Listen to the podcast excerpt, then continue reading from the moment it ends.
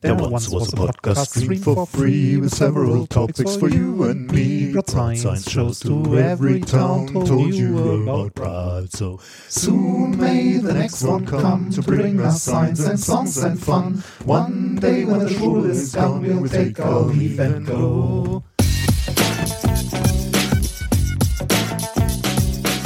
If, if you if you base medicine on, on science, you cure people. If you base the design of planes on science, they fly. Um, if you base the design of rockets on science, they reach the moon. It works. Bitches. Methodisch inkorrekt, Folge 184 vom 9.2.2021 direkt vom Sklavenboot der Wissenschaft. Mit mir heute wieder mein Trommler Reinhard Remfort. Rudern, nicht reden. Und ich bin der Kapitän der Wissenschaft, Nikolas Wörl. Glück auf. Ich muss ja zu unserer Verteidigung sagen, ne? Also, es ist nicht ganz also wir sind natürlich jetzt auch keine ganz großen Sänger, das muss man schon sagen. Allerdings Ja, macht, macht es das auch nicht leichter, wenn man remote singen muss. Also wenn man nicht an einem Ort sind. Wir sind ja mehr so eine Band, die, die beim Jam gut wird. Also Live. Wir, wir sind eine Live-Band. Nur auf, Kon- nur auf Bühnen, Konzerten, da brennt's. Ne, so Studio geht auch mal, aber wir sind eine Live-Band. Ungern eigentlich. Ne? Ja. eigentlich ungern. Genau, wir sind die Liveband der Wissenschaft. Sehr gut, ja. Ähm, ja, aber wirklich, das, ist ja nicht ganz äh, einfach das so. Ein bisschen, Das ist so ein bisschen wie beim Fußball. Ne? Rot-Weiß Essen ist auch eine Pokalmannschaft. nee, eine Uh. Turniermannschaft nennt man das. Ne? Wow. Turniermannschaft. Das, Du beeindruckst mich schon mit aktuellstem Fußballwissen. Du hast Ja, offensichtlich Wahnsinn, mit, ne? mitbekommen, dass da irgendwas in irgendeinem Pokal passiert ist, ne? nee, äh, Rot-Weiß Essen ist im äh, DFB-Pokal im, warte mal, was war's? Ach, Achtel- oder Viertelfinale? Meine Güte, was ist mit Ja. dieser Welt los? Also, Alles geht aus den Fugen. ja, alles, wora, die Grundfesten, auf die ich mich verlassen habe, da geht jetzt alles Ja, durch. so, also, äh, äh, das ist ja schon, also wenn Rot-Weiß Essen schon mal im DFB-Pokal so weit fortschreitet, ne, dann ist das erwähnenswert, nachdem sie das letzte Mal gegen Werder Bremen verloren haben, nachdem sie vorher noch gegen Tennis Borussia Berlin erfolgreich blutig Oh, machst über den Platz. Du machst mich fertig mit deinem Wissen. Ich glaube, es war 3-1 damals, oder? 3-0. Ich habe keine Ahnung mehr. Aber das, war, ist natürlich jetzt auch so dermaßen abzusehen. Ne? In der Saison, wo ich anfange, mich nicht mehr für Fußball zu interessieren, aus gegebenem Anlass, Warum denn? ja, da, da legst du nach und da Ja. entwickelst du plötzlich ein, äh, eine Faszination dafür. Wie schön. nee, ich, ich habe es zufällig in den Nachrichten gesehen und dachte mir, Moment, Rot-Weiß Essen habe ich schon mal gehört. Ich habe ja fast neben dem Stadion gewohnt, Ja, also gar nicht sehr so weit nah weg, dran. stimmt. Ja. Ja. Ja. Aber du warst selten da oder warst du auch mal drin? Ähm, ich überleg mal, äh, in Rot-Weiß Essen, in dem Stadion war ich, glaube ich, zweimal in meinem Leben. oh, immerhin. Ja. Ja. Auf Schalke war ich häufiger, aber Ich- im Alten, im Ich Parkstadion. weiß, ja. ich war auch im Parkstadion häufig, äh, insbesondere ähm, zu einer Zeit, wo sie tatsächlich in der zweiten Liga waren und dann gab es bei uns in der Schule immer äh, Tickets, kont also Kontingente an Tickets, die verschenkt wurden, einfach so, damit sie das Stadion voll kriegen. Deswegen war ich relativ häufig bei Zweitligaspielen damals in den dunklen 80ern, würde ich sagen. Ich, ich habe heute noch gehört, äh, zum Super Bowl wurden auch Karten verschenkt. Ja, aber nicht in, in äh, nicht aus Verzweiflung, ne? Nicht so wie äh, Nee, damals nee. bei Schalke in den Nein. 80ern, sondern Nein, nein, äh, nein, nein, nein. an geimpfte ähm, Fachkräfte aus dem Gesundheitswesen, ne? Ja. Also Kranken, Gute Sache. Krankenpflegerinnen und Pfleger, ja, fand ich, fand ich auch gut. Ähm, hast du irgendwas gesehen vom Super Bowl oder? Äh, nee, habe ich nicht. Ich habe es äh, verpennt tatsächlich. Ich habe nur heute Morgen das Ergebnis gesehen und äh, auch die Ergebnisse über die über die vier, also über die Viertel. Du hast Ergebnisse und alles auch schon gesehen, ne? Ich hatte auch geguckt zum Teil, ja. Ich, hatte überlegt, es mir im Nachhinein noch anzugucken, aber als ich dann gesehen habe, dass es äh, relativ schnell sehr klar Ja, war, ja. wer gewinnt, Ja, dachte ich mir so, ah, nee, War nicht muss so man spannend, nicht nochmal. Ja. Nee. Ähm, gut, wir reden ja eigentlich nicht über Sport, das ist ja nicht unsere Kernkompetenz. Ähm, wir reden über Wissenschaft und Experimente. Ich glaube, ich bin Teil eines äh, psychologischen Experimentes ge äh, geworden, dachte ich nämlich heute Morgen, als Oh, ich zum Schneeschöppen draußen war. Ah, Weil ich so dachte, diese ganze Matrix im Moment, die mir hier vorgespielt wird, das ist doch irgendwie nur noch eine Simulation und die testen, wie viel kann der Typ aushalten, weil äh, also es wird immer mehr irgendwie so Dinge, die mich ablenken ablenken oder die, die mich herausfordern. Ähm, dieses Haus hier wird renoviert, dann, dann bist du im Homeoffice, dann kommt Homeschooling dazu und du hast zwei Kinder hier rumsitzen. Ähm, jetzt muss ich einen Projektantrag schreiben in zehn Tagen und jetzt muss ich auch noch dreimal am Tag raus, um Schnee zu schippen. Äh, Dann, dann drehst du durch wenn du dann auch noch raus musst, ich spüre Muskeln in meinem äh, degenerierten Körper, da wusste ich gar nicht, dass ich die hab, weil ich äh, diese Bewegung gar nicht kenne. Ich hörte das bei euch gar nicht so wenig mit dem Schnee, nee, ne? viel, Im richtig viel. gerade. Also du, du weißt ja, als Kind des Ruhrgebiets weißt du ja, eigentlich wird hier gar nicht geschneit. Also äh, Nee, nee, nee, machen wir das nicht. ist so, ne, ab, ab zwei Zentimeter Schnee geht gar nichts mehr. So. das haben wir aber gestern auch gemacht, ne? Als hier Ja. gestern der, der erste Schnee runterkam, Busse haben es gar nicht mehr erst probiert zu fahren. Die haben einfach den Betrieb direkt eingestellt. So, so, Ja. Sofort Handtuch geschmissen. Nee, komm, lass. Und Mülltonnen wurden nicht abgeholt. Dieses Land ist auch nicht richtig auf, äh, auf Extremsituationen eingestellt. Ah. Naja. Ja, mein Bruder hat mir heute äh, Bilder äh, aus seinem Fenster geschickt, wo es so super zugeschneit war und wo gerade ein LKW rückwärts die Straße runterrutschte. Oh Gott. Also da war auch nicht so, da war auch problematisch. Also bei uns geht's. Also wir haben hier zwar auch Schnee, also jetzt, wenn ich so gerade aus dem Fenster gucke, jetzt fängt es an zu schneien, äh, hat aber heute Mittag auch erst angefangen und es bleibt gerade so ein bisschen was liegen. Wir haben allerdings auch im Laufe der Woche hier irgendwie so äh, Wettervorhersagen, also Temperatur nachts von minus 17 Grad Ja, soll es irgendwie werden. Das ist Wir jetzt die Unangenehm. Tage auch. Ähm, und das habe ich heute Morgen ich- auch schon ges gesehen. Äh, ich bin in die Schneedecke gar nicht mehr eingesunken, ähm, sondern Ah. ich konnte drauf rumlaufen. Äh, da wusstest du schon, oh scheiße, das, das ist knallhart gefroren und du kommst gar nicht durch. Im Querdenkerforum meines Vertrauens habe ich übrigens habe ich jetzt äh, berechtigte Zweifel am Klimawandel gelesen, Ah. weil äh, globale Erwärmung kann ja nicht sein, weil ist ja kalt Oh, draußen. wirklich, toll. ja, wirklich. Ja. Großartig. Habe ich, äh, hab ich erst ähm, letzten Freitag drüber gesprochen. Ich war nämlich eingeladen, äh, einen Vortrag zu halten auf einem interdisziplinären ähm, Workshop. Und zwar zum Thema Instabilitäten von der Isa Lohmann Siems Stiftung in Hamburg äh, ausgerichtet. Und das ist eigentlich Kulturwissenschaften, aber die wollten gerne mal einen Impuls von einem Physiker haben. Und das bot sich dann an, weil wir ja im SFB 1242 zu Nicht-Gleichgewichtsdynamik konsen- kondensierter Materie in der Zeitdomäne forschen. Und Nicht-Gleichgewichtsdynamik liegt ja, also könnte man annehmen, hat auch was mit Instabilitäten zu tun und den, den Schluss kann man auch durchaus ziehen. Und deswegen haben wir da mal einen Impuls gegeben und das war echt ganz witzig, weil die, die restlichen Sachen waren halt sehr, ähm, also nicht alles, aber viel so kulturwissenschaftlich, gesellschaftswissenschaftlich. Also zum Beispiel, wie inszenieren sich ähm, Rechtsradikale im Netz? Aha, okay, das ist interessant. Ähm, und wie, äh, was hat man denn noch, ähm, zur Produktivität von Instabilität oder wenn die revolutionäre Erfahrung den Erwartungshorizont öffnet. Also, das ist natürlich jetzt alles thematisch sehr fern von mir, aber es war sehr spannend, mal sehr unterschiedliche Fachrichtungen äh, beieinander zu haben. Ähm, und wie komme ich da jetzt gerade drauf? Ich komme da jetzt gerade drauf, weil du sagst, ähm, du hast von diesem Klimawandel äh, gesprochen und aha, jetzt ist kalt und es ist Winter, also gibt es keinen Klimawandel. Ich habe unter anderem dann natürlich äh, von diversen Nichtstabilitäten und äh, Gleichgewichtszuständen gesprochen. Unter anderem beispielsweise dem Ende des Universums, also dass wir irgendwann mal den Kältetod sterben, wenn im Universum nämlich alle Unterschiede ausgeglichen sind, also alle thermischen, energetischen Unterschiede und alles so eine homogene Masse ist, dann laufen natürlich keine Prozesse mehr ab. Ne? Ähm, dann, dann stirbt das Universum, weil einfach keine Prozesse mehr ablaufen. Das ist wirklich dann so quasi das Ende der Zeit, weil dann auch der Begriff Zeit, wenn es keine Pro Prozesse mehr gibt, keinen Sinn mehr macht. Und äh, das zweite war natürlich der Klimawandel, auf den wir dann hingewiesen haben. Und ähm, da hatte ich auch das Beispiel mit dem Jetstream und ähm, da der sich verlangsamt und dann so ähm, Rossby-Wellen sich ausbilden, nämlich so Ausbuchtungen äh, aus dem Jetstream, die dann örtlich ziemlich stabil auf den einzelnen Regionen stehen, gibt's eben diese Extremwetter, besonders heiße Sommer, besonders kalte Winter. Ähm, es hat also tatsächlich was mit dem Klimawandel zu tun, aber nicht so, wie die äh, Schwurbeler glauben. Passt übrigens auch super zu meinem zweiten Thema. Da habe ich nämlich auch wieder so ein etwas kontraintuitives Ergebnis oder Resultat aus dem Klimawandel, wo die Schwurbler wahrscheinlich auch wieder sagen, ha, alles Lüge.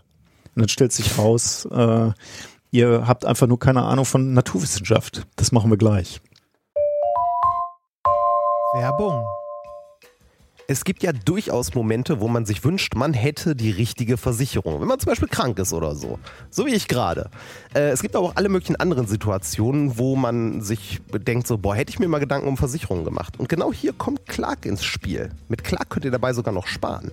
Als dein Versicherungsmakler überprüft Clark regelmäßig, ob du alle Versicherungen hast, die du brauchst und zeigt dir, wo du Geld sparen kannst oder wo du noch mehr Leistung rausholen kannst. Damit Clark als dein Versicherungsmakler auftreten kann, das heißt zum Beispiel Verträge für dich kündigen und neue abschließen, erteilst du Clark bei der Registrierung ein Maklermandat. Das heißt aber gleichzeitig, dass dieses Mandat von deinem, deiner alten Maklerin an Clark übergeht. Das ist nichts, was sich Clark ausgedacht hat, sondern ganz normale Praxis in der Versicherungsbranche. Du kannst deine Vollmacht zum Maklermandat aber natürlich jederzeit kostenfrei widerrufen. Außerdem hast du mit der Clark-App alle deine Versicherungen im Überblick und kannst sie von überall aus digital managen. Und wenn du mal auf der Suche nach einer neuen Versicherung bist, durchforstet Clark mit Hilfe modernster Technologien tausende Tarife, um genau den zu finden, der am besten zu dir und deinem Lifestyle passt. Und wenn wir schon beim Thema Sparen sind, die Jungs und Mädels von Clark lassen auch noch einen 30 Euro Shopping-Gutschein springen.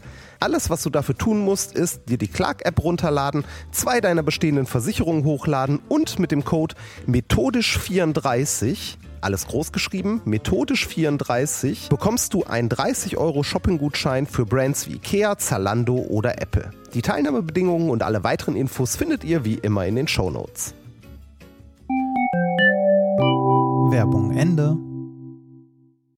Ich bin, äh, ich bin darauf sehr gespannt. Ich habe nämlich für, äh, für diese Folge, ähm, als ich ein Experiment gesucht habe, bin ich ähm, tatsächlich auf, ein, ähm, auf einen Effekt gestoßen, den ich äh, sehr verwunderlich fand, bei näherem Nachdenken darüber, aber gar nicht so verwunderlich, aber irgendwie trotzdem faszinierend. Und zwar äh, ein, ähm, ein Effekt beziehungsweise ein, ähm, ein mathematisches Problem, das sogenannte, ähm, ich glaube auf Deutsch hieß das Igel, Eagle-Problem oder so. Ähm, ich habe mir den englischen Namen gemerkt, weil ich den viel, viel lustiger fand. Das Harry Ball Theorem. Oh. okay. Äh, und zwar ähm, äh, zeigt das, also mathematisch, dass es ähm, auf der, ähm, also auf der Welt, nee, der Satz von Igel heißt es auf Deutsch, ähm, aus einem äh, ein mathematisches Teilgebiet der Topologie, ähm, dass es auf der Welt äh, immer einen Ort geben muss, auf dem es windstill ist. Mm. Oh, das ist natürlich spannend, ja. ja. Ähm, kann ich vielleicht, also, also, äh, kann ich ja jetzt machen, dann äh, haben wir das für nachher im Hinterkopf. Ähm, und zwar ähm, äh, bin ich da ursprünglich drauf gestoßen, als ich tatsächlich durch TikTok durchge, äh, durchgeswiped bin. Ja, da gibt's manchmal auch sinnvolle Sachen, aber wenig, tatsächlich sehr, sehr wenig. Ähm, der Satz von Eagle, ähm, ich versuch's mal, ich guck mal kurz, ob ich in der deutschen Wikipedia die genaue Definition, weil ist halt ne, was, was Mathematisches. Ähm, der Satz von Igel, auch Igelsatz ähm, oder Satz vom gekämmten Igel, ist ein Resultat des mathematischen Teilgebiets der Topologie. Dieser Satz wird bei manchen Autoren auch Satz von Poincare und irgendwas genannt. Ne, ne, ne, wo ist denn der Merkspruch? Dass äh, insbesondere Ne, genau, hier. Auf einer Fähre S hoch n gibt es genau dann ein tangentiales, stetiges, nirgends verschwindendes Vektorfeld, wenn n ungerade ist.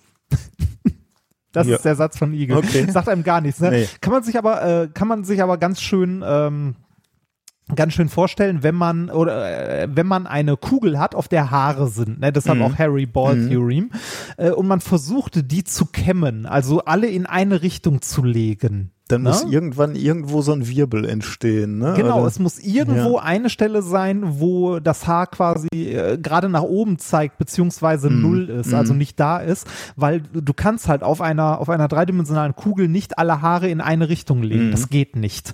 Genau, und das, äh, also das ist halt äh, aus der, ähm, aus der Mathematik heraus begründet, ne? also dieses äh, tangentiale stetige Vektorfeld.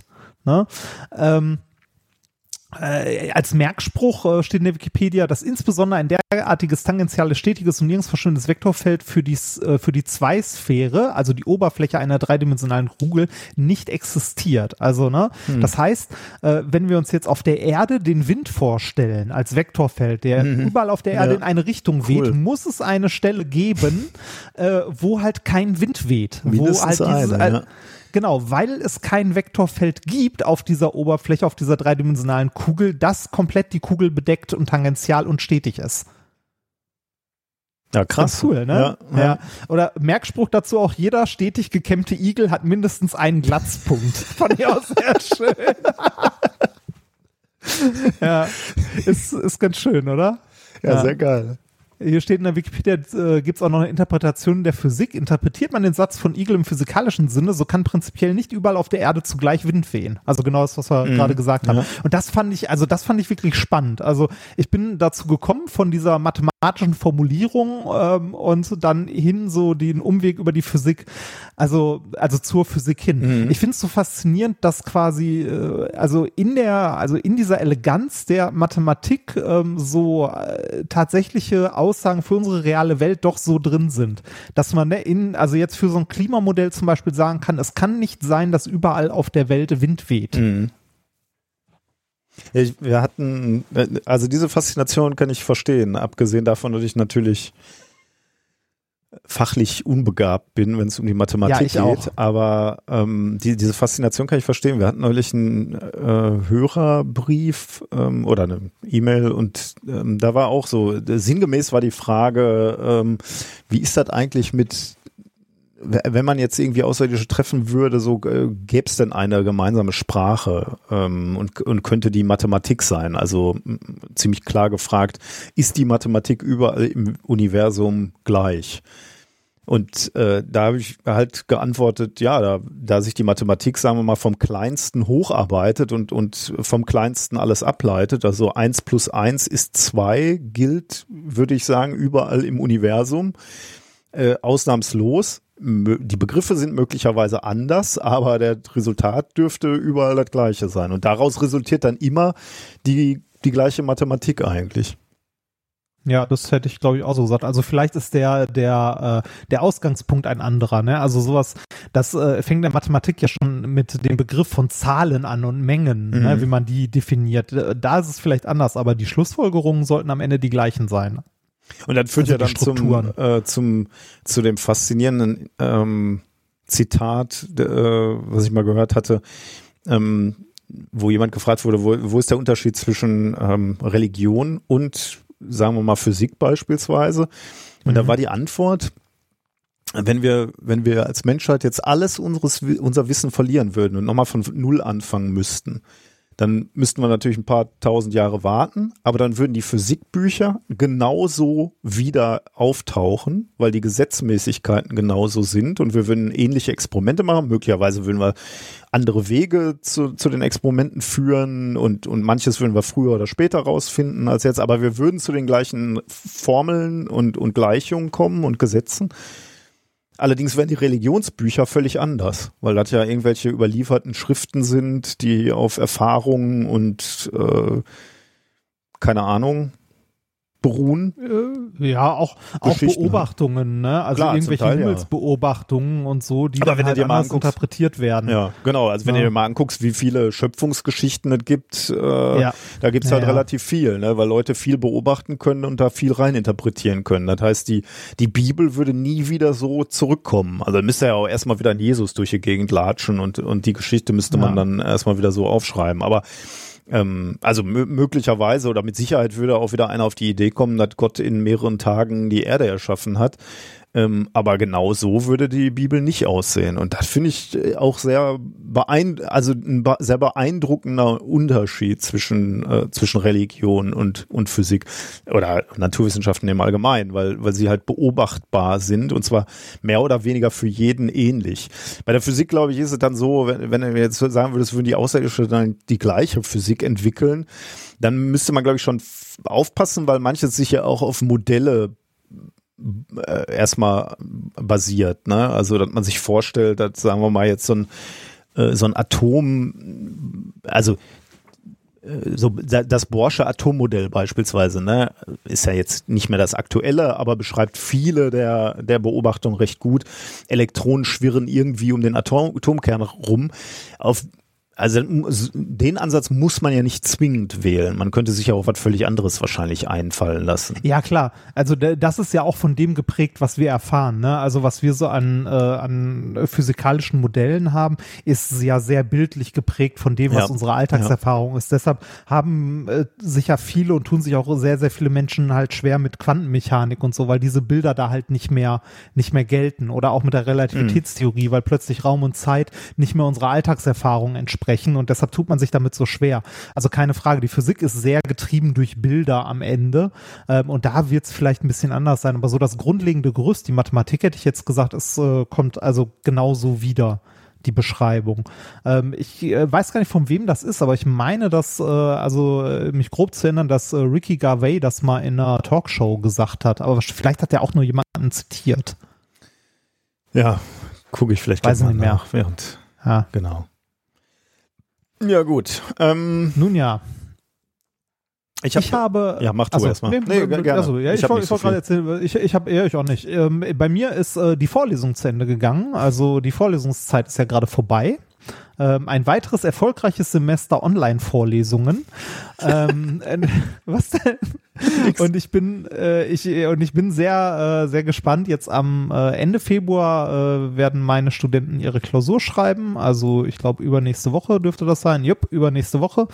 Und äh, ja, es wird bei uns an der Hochschule zumindest fast ausnahmslos da, wo es äh, also nur da, wo es absolut nicht anders möglich ist, werden wohl Ausnahmen gemacht und äh, die wird es so gut wie gar nicht geben.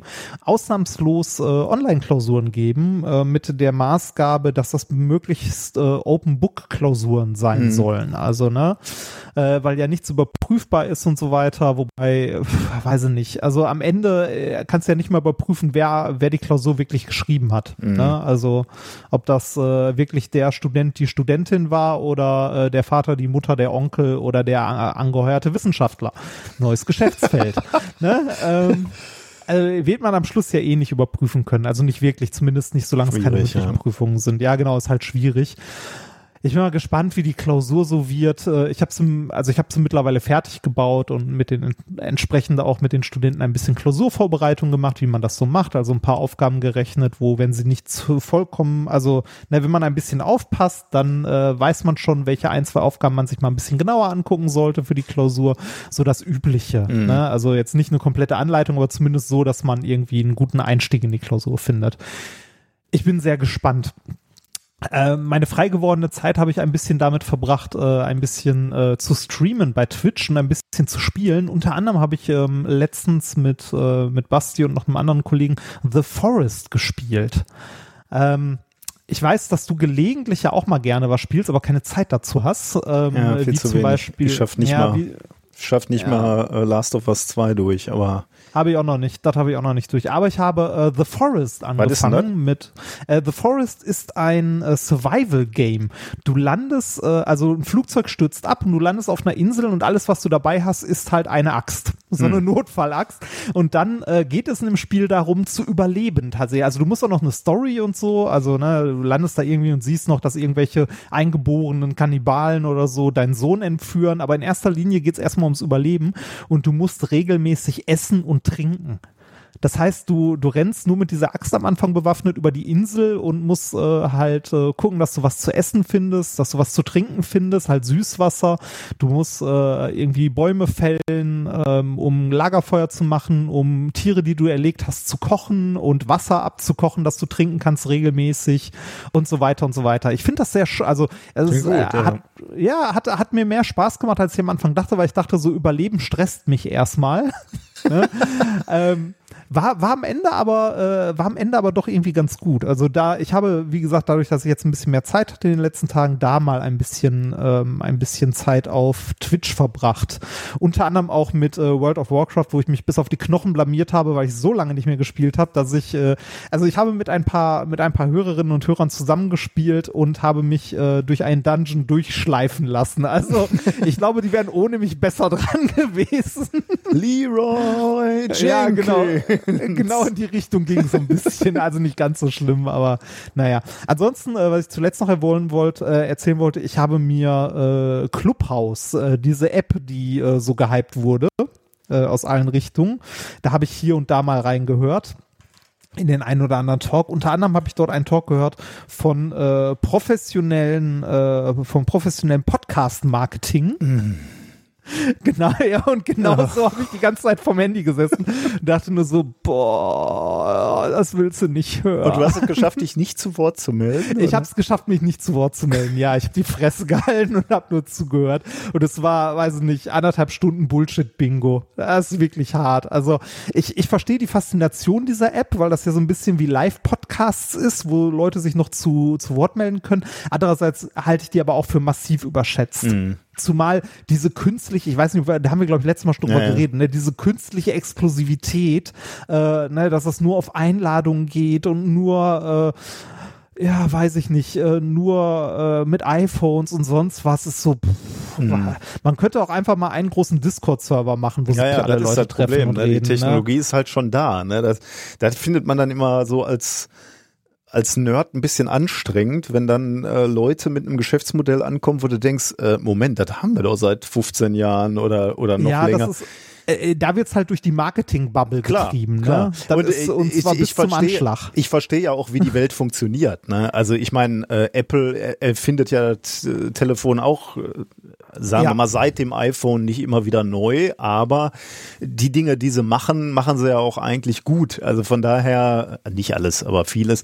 Und deswegen äh, habe ich ja jetzt auch nichts dagegen, wenn jemand eine Idee nimmt und die mal vernünftig durchentwickelt. Äh, also da will ich jetzt auch nicht immer sofort Scheiße schreien, aber wenn, wenn dann dieses dieses ganze Marketing-Dingen losgeht und dann jetzt, jetzt muss jeder den Scheiß, den er schon überall anders erzählt hat, muss er jetzt noch mal auf ähm, auf Clubhouse erzählen, finde Ja, ich halt so ein bisschen anstrengend. Ich habe die Beobachtung gemacht bei neueren Plattformen oder bei anderen Plattformen jetzt, das äh, habe ich bei TikTok vor allem gesehen. Da ähm, habe ich ja, das ist ja nicht persönlich mein Kanal, sondern äh, der, den quasi eine Agentur betreut und ähm, auch äh, schneidet, veröffentlicht und so weiter. Und das ist quasi diese Auftragsarbeit mit äh, Behind the Science. Mal gucken, ob der weitergeführt wird oder nicht. Aber was ich da mitbekommen habe, nach- also seitdem ich mich jetzt ein bisschen mehr mit TikTok hier und da beschäftigt habe, ist, dass das die meisten Leute benutzen, um für ihre anderen Plattformen Werbung zu machen. Oder ich Echt? beobachte es immer, ja, ja, ja, also ich beobachte das immer mehr auf mehreren Plattformen, aber bei TikTok ist es wirklich wirklich extrem, Hm. ähm, dass Leute das benutzen, um auf ihren Instagram-Account oder YouTube-Kanal Oh, aufmerksam Okay. zu machen. Also so quasi so äh, inter, also intermedial verlinkt zwischen den verschiedenen Sachen, dass die äh, beispielsweise auf TikTok eine Story anfangen und dann sagen, und wie das zu Ende geht, erfährst du auf meinem YouTube-Kanal Hm, oder okay. äh, ne, oder hier äh, in meiner Instagram-Story ist dann das und das ähm, oder in äh, ne, das auf Instagram irgendwie sagen und um das zu, also nicht um das zu sehen, sondern äh, weitere Informationen findet, mir auf, findet ihr auf meinem YouTube-Kanal. Also dass diese Plattformen an sich genutzt werden, um auf andere Plattformen zu verweisen. Und das, äh, wie gesagt, habe ich bei ja, aber dann Instagram machen wir auch ja schon irgendwann nichts anderes mehr als als tausend Plattformen auf, wo wir uns untereinander auf andere Plattformen schieben. Das ist, Ja, das kostet ja richtig. unheimlich Zeit und Kraft auch. Äh, Ja, genau. Und also ich, also bei, bei TikTok ist es mir halt am härtesten aufgefallen, Na, dass das da wirklich exzessiv betrieben wird. Also da äh, ist es mir also härter aufgefallen als an allen anderen Plattformen, dass dort, äh, also mag vielleicht auch an dem sehr, sehr jungen Zielpublikum Mhm. dort liegen. Also TikTok ist ja wirklich ein richtig, also krass jung. Das also habe ich äh, mittlerweile auch erst richtig realisiert, dass glaube ich der Altersdurchschnitt da ist zwölf oder so. Ja, ja, das Also, ist, äh, also die Klasse von meinem Sohn, äh, da ist das eine wichtige Plattform. Also die sind, Ja. die laufen da rum und wissen, was für Videos gerade oder Musik da gerade trendet. Das ist, äh, Ja, das ist also, das ist wirklich krass. Ähm, aber also die, dieses, dieses Werben zu anderen Plattformen hin ist mir vorher noch nie so Hm, exzessiv okay. Ich meine, wir, ne, wir sagen ja auch so, herzlich willkommen hier im Podcast. Wenn ihr möchtet, alle zwei Wochen könnt ihr uns auch auf Twitch live zugucken, ne? Aber bevor das jetzt uns jemand vorwirft. Aber das ist ein anderes Kaliber als Ja, das, was vor da allem sind das passiert. ja zwei äh, Produkte, würde ich jetzt mal sagen, die wir anbieten. Ne? Also Die du kannst unabhängig nur das eine machen und nur das andere. Wir hören ja jetzt hier nicht im, im Podcast auf, irgendwie nach der Hälfte und sagen, und den Rest seht ihr, äh, seht ihr Ja. im Stream. Also gut, manchmal Ja. machen wir das natürlich schon, indem wir sagen, äh, da gibt's ein schönes Video zu, das zeigen wir in der nächsten Woche im Stream. Okay, aber das machen wir jetzt nicht, um euch dahin zu locken, sondern einfach nur, weil manche Dinge einfach nur im Stream funktionieren. Aber das sind ja zwei, Ja. zwei, zwei Produkte jetzt und wir Ja, ja, ja. Aber ich finde, äh, also da, Ja, da gibt es wahrscheinlich auch schon äh, wissenschaftliche Untersuchungen zu und wenn nicht, dann wird es Zeit dafür. Ich finde es spannend, wie diese Dynamik unter den Plattformen äh, Mhm. existiert. Also, ne, das ich frage mich, wann die, äh, oder wahrscheinlich gibt es schon die ersten Geschäftsleute, die halt äh, Vermarktung ähm, äh, optimieren über verschiedene, also wird ja eh schon gemacht über verschiedene Plattformen hinweg, aber dass das eine weitere, also ein weiteres Kernfeature wird, dass es irgendwie so, so Meta äh, irgendwie, weiß nicht, Meta-Postings gibt, dass du eine Plattform hast, die weiter darauf optimiert ist, andere Plattformen zu bespielen. Ja, in, in der Königsklasse wäre das dann, äh, du machst nur noch einen Beitrag und der wird dann jeweils übersetzt in die äh, plattformspezifische Darreichungsform. Genau, Also ja, ja, du genau, schreibst genau, weil die ist ja doch und, sehr unterschiedlich. Genau, ja. Und dann wird, wird die Sprache angepasst. Äh, manchmal ist es ja Video, manchmal ist es Text, manchmal ist es Audio. Dann wird er gleich. Das wäre natürlich gut. Das wäre mal eine Software. Oder, oder wir, wir, wir atmen alle einmal tief durch und streichen mal zwei, drei Plattformen aus unserem, aus, also ich, Da ich glaube, drum dass uns, bitten, ja. also ich glaube, dass uns das sehr gut tut. Also ich habe zum Beispiel äh, mir für TikTok, ähm, um mir das mal anzugucken, neben dem Kanal, den die Agentur betreibt, auch noch einen Kanal geklickt, um da mal reinzugucken, habe aber sehr schnell gemerkt, dass, äh, dass äh, diese Plattform für mich nicht geeignet ist, also zu viel.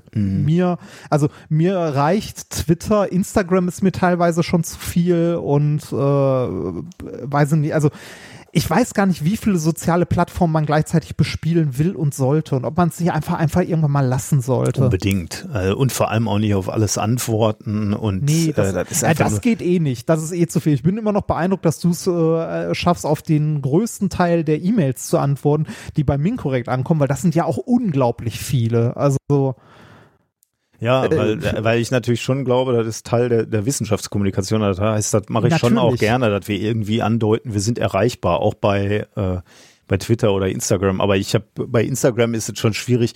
Da, also da begegnen mir irgendwann mal Posts oder, oder Leu Leute schreiben uns an und dann stelle ich fest, mein Gott, der hat schon vor einem halben Jahr uns mal was gefragt und er hat keine Antwort gekriegt und dann habe ich ein total Ja. schlechtes Gewissen. Aber das ist da auch so dermaßen unübersichtlich aufbereitet. Äh, es, es es geht, geht, halt geht bei unter, Instagram ne? halt darum, irgendwelche Bilder zu posten und nicht darüber zu reden. Irgendwie habe ich so das Gefühl. Das geht halt auf anderen Formaten besser, Twitter oder wo auch immer. Also ja. Na gut, aber da hast du recht. Also da mal ein bisschen Entschleunigung würde uns allen, glaube ich, gut tun. Das kann man nicht Ja. anders sagen. Äh, zumal so viel kann man ja gar nicht aufnehmen. Apropos aufnehmen, äh, fiel mir gerade ein, als du über ähm, über deine Studierenden gesprochen hast und, und die Klausuren. Ähm, wir wurden neulich zurechtgewiesen, äh, also meine ich im positivsten Sinne, weil, weil mich das wirklich bereichert hat. Ähm, weißt du, was Lerntypen sind? Ähm, ich hätte jetzt gesagt, dass es irgendwie so Leute gibt, die Sachen eher, weiß ich nicht, besser lesen Genau, oder ja. Sachen, Mhm. die äh, Leute sich, die sich lieber Videos angucken, Leute, die irgendwie ein Buch durcharbeiten und danach Ja. äh, erstrahlt es in allen Farben des Regenbogens. Andere Leute machen sich Karteikarten, die Ja, nächsten genau. Notizen Genau, und ja, sowas hätte ich jetzt gesagt. Genau, und äh, solange wie wir diesen Podcast machen, äh, haben wir auch immer mal wieder in Lerntypen gesprochen oder ich, ich habe zumindest von mir behauptet, dass ich ein spezieller Lerntyp bin oder ich, wenn, wenn ich über die Schule gesprochen habe, möglicherweise auch oder die Uni. Und jetzt wurden wir zurechtgewiesen von Astromat auf Twitter, dass diese Theorie der Lerntypen ähm, abgelehnt wird von der von den Fachleuten. Ähm, also ähm, da, diese Unterscheidung, genau das, was du gerade gesagt hast, ne? wie, wie kann man besonders effizient lernen und dass es da äh, bevorzugte Wahrnehmungskanäle gibt, ähm, wird äh, insbesondere von der Kognitionswissenschaft ähm, nicht gestützt. Also es gibt keine keine Paper auch, die das irgendwie mal belegt hätten, dass es solche bevorzugten Kanäle gibt. Jetzt könnte man die Frage stellen, warum ist es trotzdem so populär? Warum haben selbst wir davon gehört beispielsweise und, und, und sogar darüber gesprochen?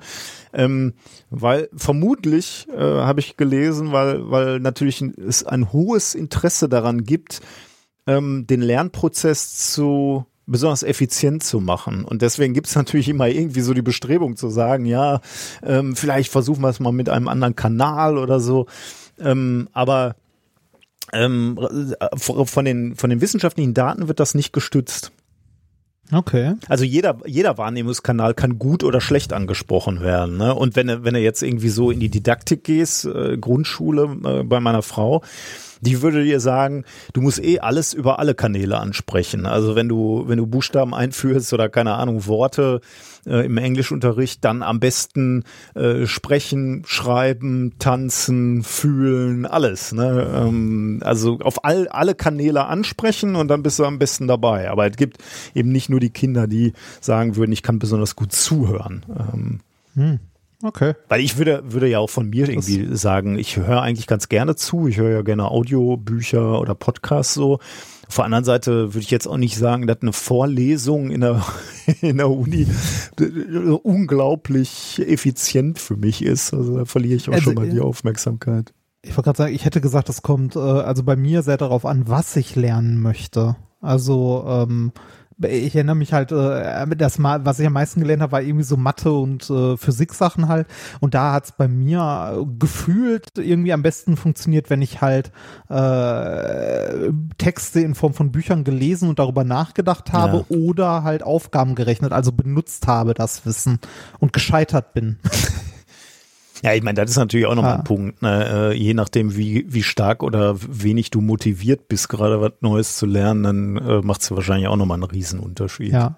ja. Und was ich meinen Studenten immer sage, aber was irgendwie im ersten Semester sehr häufig auf taube Ohren äh, ja, äh, auf taube Ohren stößt, ist, äh, dass äh, die Leute rechnen sollen. Also Aufgaben rechnen. Nicht nur lesen und sich die Lösungen mm. angucken, mm. sondern selber rechnen, scheitern und dann die Lösung äh, sich angucken. Aber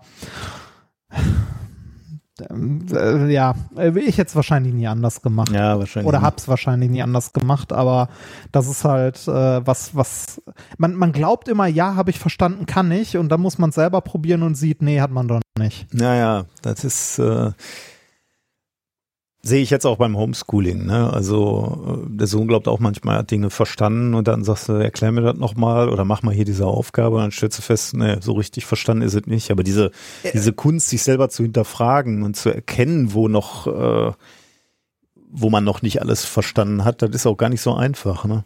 Merkt man ja auch selber, ne? Also wie oft hatten wir das, äh, erinnerst du dich noch, als wir die Chemievorlesung für die Maschinenbauer gemacht oh, ja. haben?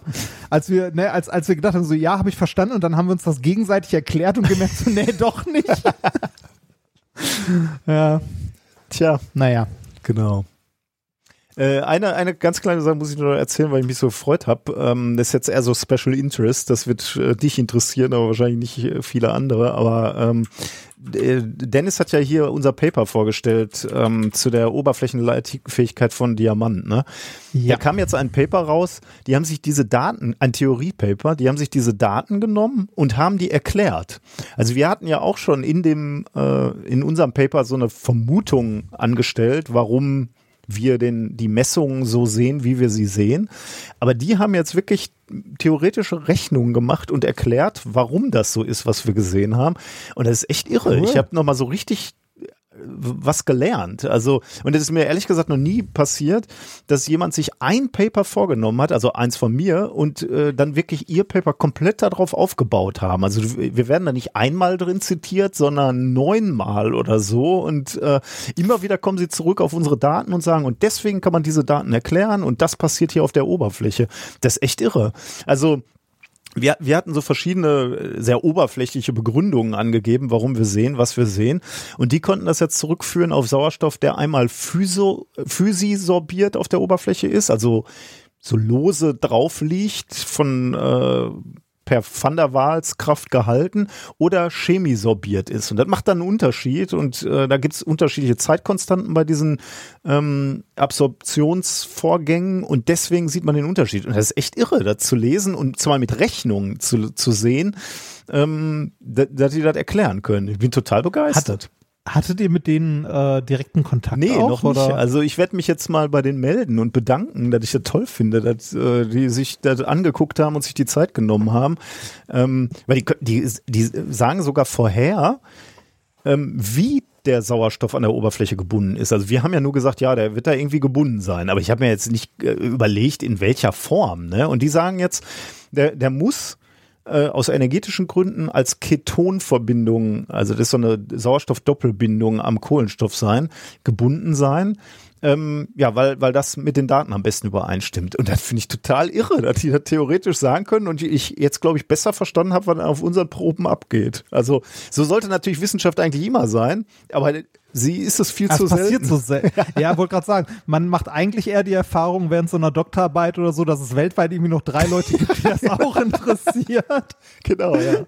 Ne, Und die so. nicken das dann meistens weg, aber dass sie sich dann auch noch damit ähm, beschäftigen, ist echt toll. Also ich äh, war ziemlich geflasht davon. Ich, äh, ich finde es äh, ich find's schön zu sehen, wie jeder so ein klitze, klitze, klitze kleines Rädchen im wissenschaftlichen Prozess sein kann, weil äh, ganz, ganz irgendwo, ganz, ganz, ganz, ganz, ganz weit unten habe ich mal diese Maschine zusammengeschraubt. Ja, genau. Die, Ja, nee, aber- die, aus, der, aus der dann jemand anderes ordentliche Arbeit gemacht hat. Ne? Und ja, und jetzt muss halt alles diese Theorie. zusammengreifen. Ne? Ja, also das und das ist- ist schon irgendwie toll. Es ist manchmal ist langsam, schön. manchmal schnell, äh, manch, manchmal interessiert es eigentlich auch kaum einen, so wie bei uns. Ne? Andere, Ja. äh, da reden wir heute noch mal drüber in meinem ersten Thema bei, bei den Impfstoffen. Da ist natürlich auf einmal ein totales Interesse da und da gehen dann Millionen rein und alles wird zitiert und gelesen und, und kritisch begutachtet. Äh, Aber so, so ist es, ne? Und manche machen auch ganz kleine Forschung, die keine Sau interessiert. Ähm, aber äh, ist schon irgendwie spannend, ja. Ja, Na gut. das ist äh, sehr, also ich, mich freut das auch. ja, du bist erst ja Obwohl auch. ich noch weiter weg bin davon, aber mich freut es trotzdem. Genau. ähm, sollen wir weiter voranschreiten? Also ein, Ja, eine, äh, eine Sache muss ich tatsächlich noch loswerden, weil wir, äh, weil ich Kontakt hatte zu diesen Leuten, die diese Radtrikots herstellen. Ne? Wir, wir haben damit ja Ah. nichts zu tun, wir beide. Ah. Ähm, aber der, der Hersteller hat sich nochmal gemeldet, ähm, ihr habt so fleißig diese Radtrikots bestellt, äh, aber es kommen immer wieder die gleichen Fragen. Deswegen muss ich das einmal kurz beantworten. Ähm, die Ware wird ja extra für uns produziert oder für euch, nicht für uns. Wir haben damit nichts zu tun. Ähm, das heißt, es ist ein bisschen schwierig mit dem Umtausch, beziehungsweise sogar ausgeschlossen. Ihr müsst ziemlich genau gucken, welche äh, Größen ihr da habt. Ähm, die, die haben da so Größentabellen. Im Zweifelsfall ruft er da vorher mal an und lasst euch beraten, weil, wie gesagt, die Dinger kauft ja sonst keiner, äh, wenn, wenn ihr nicht. Deswegen ist das mit dem Umtausch wohl ein bisschen problematisch. Und äh, die Produktion beginnt am 14.02. und wird dann acht Wochen dauern und dann kommen die äh, Sachen wohl an. Irgendwie kriegen die täglich jetzt E-Mails äh, mit der Frage, wann kommt das Zeug endlich. Vielleicht kann man auf dem Discord-Server auch eine Tauschbörse machen. Ja, ich denke auch. Da wird man schon irgendwie, genau, äh, Leute, die dicker geworden sind, kriegen dann die Idee. Das richtig geil, ja, genau. Wo, wobei wahrscheinlich unterliegt sowas natürlich so einem, äh, äh, so, einem- so einem Jahreszyklus, oder? Also die, die Nachfrage nach dickeren Trikots wird hin, hin Zum Jahresende. Ja, genau. Oder also ich, ich, ich habe ja ähm, Anfang des Jahres wieder angefangen, auf meine Ernährung zu achten und so weiter und bin wieder merklich dünner geworden. Es geht rasant also, bei dir, ne? Zehn Kilo oder Ja, was das- hast du jetzt schon weg? Äh, nicht ganz. Ich habe mich heute Morgen auf die Waage gestellt und war bei 102 und ich bin Anfang des Jahres gestartet mit so 110 111, oder ne? 111 oder so. Ja. Ja, ja, also so, so knapp ein Kilo die Woche ne, habe ich weniger, knapp. Und ich bin immer wieder überrascht, wie schnell das dann doch geht. Äh, allerdings ähm, äh, stagniert das dann irgendwann auch immer. Ne? Also das sind so immer die ersten Kilo, die so schnell gehen und jetzt irgendwie, jetzt wird wahrscheinlich jedes weitere Kilo zwei, drei Wochen dauern oder Okay. so. Aber, aber es geht. Aber Ich gut, ist, ist ja auch eine sinnvolle äh, Ja, natürlich. Geschwindigkeit. natürlich. Ne? Du willst ja, Ja, nicht sicher, jetzt sicher. Äh, jede Woche ein Kilo wäre wahrscheinlich auch ein bisschen anstrengend. Ja, ach, es geht. Also äh, ich mache das ja tatsächlich über Ernährung, einfach über weniger Essen und das geht ganz gut. Und äh, natürlich ist langsames, dauerhaftes Abnehmen sinnvoller. Äh, aber wenn man, äh, also gerade wenn man stark übergewichtig ist, dann ist es äh, ganz ehrlich vollkommen egal. Hauptsache die Kilos sind erstmal weg. Jeder, jeder Monat mit weniger Gewicht gleich gesünder. Ja, okay, klar. Ja gut, ja, also. jeder würde ja auch sagt ja keiner nein, wenn du, wenn du ein Kilo abnehmen kannst, aber ähm, Ach, äh, also das, ne, äh, was du halt super oft zu hören bekommst, ähm, äh, wird auch in hier Fettlog überwinden, super Buch übrigens, mehrfach thematisiert, äh, dass, äh, dass du halt so, so Sachen bekommst wie, also diese, diese ganzen Mythen von, ne, so wenig Kilokalorien darfst du gar nicht essen, dass äh, ah. dann wechselt dein Körper in den Hungerstoffwechsel und bla und, ne, also am Ende ist es egal.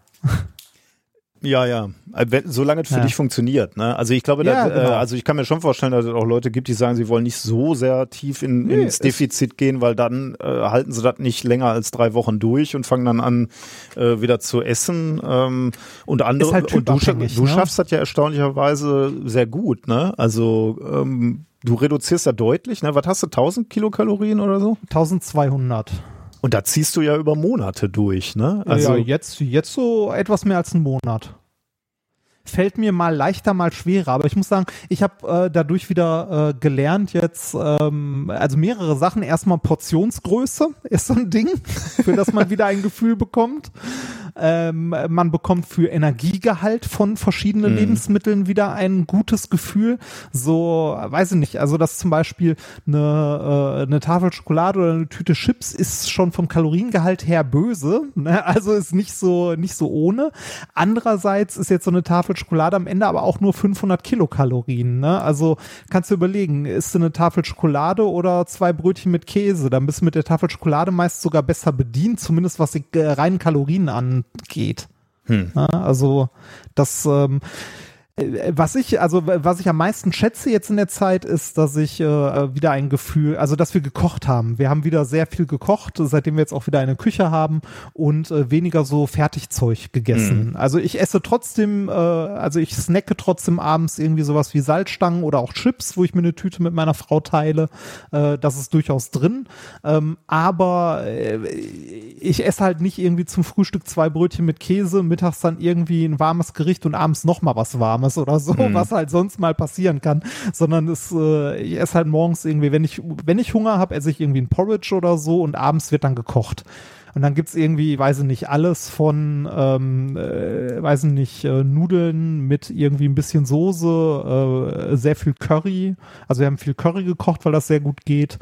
Ähm, wenn man eine entsprechend kalorienarme Kokosmilch hat und ähm, ja ein bisschen Abwechslung reingebracht. Und dann ist das irgendwie äh, ist das Kochen auch äh, ein also für so ein Tageshighlight. Also so ein Moment äh, gerade jetzt in der in der Corona Zeit wo ich mich mit Sonka abends hinsetze wo wir zusammen was klein schnibbeln uns unterhalten und halt danach was zusammen essen und irgendwie einen Film oder eine Serie gucken. Ist schön. Ja ich habe bei uns im Moment das Gefühl, genau, das ist das Problem, dass wir im Moment ja. die Zeit irgendwie nicht haben, aber ich äh, sehne mich auch danach. Aber gut, wir haben im Moment auch keine ordentliche Küche, also von daher ja. kommt wahrscheinlich auch wieder. Ja. Tja. Gut, ja, wir behalten so, das im kommen Auge. Kommen wir mal zur Wissenschaft. Genau. Äh, haben wir denn Unterstützerinnen, die das hier überhaupt unterstützen? Ach Sonst so, fangen wir ja gar genau, nicht an. Stimmt. Äh. Ja, haben wir, haben wir. Ich habe ein paar, ich habe ein paar nach dem Zufallsprinzip rausgesucht. Und zwar, ähm, damit die Lehre nicht einfach informiertem Wasser überlassen wird. ja, sehr schön von Cornelia. Äh, ein kleiner Beitrag zum Erhalt von Reinis Selbstständigkeit von Anna. Vielen Dank von mir persönlich. Rückfinanzierung, didaktisches Lehrmaterial und danke für die Hilfe zur Überwindung meiner Vorurteile zur Physik. Weiter so von Jan. Für mehr PPP. PPP äh, steht hier für Paper Pro Podcast von Sebastian. Vielen Dank für die Unterhaltung und den Wissensgewinn. Unterstützung so lange überfällig, weil bisher nur schmarotzt ohne Gegenleistung von Sabine. Und äh, dann äh, der vorletzte, nur vorlesen, Namen nicht nennen und freuen von weiß ich nicht. Und ähm, jetzt könnt ihr nicht mehr sagen, dass ihr nicht von der Pharmalobby bezahlt werdet. Monatliches Geldköfferchen rüberschieb von Simon und Christina. Das ist natürlich geil eigentlich. ja, den fand ich auch sehr schön.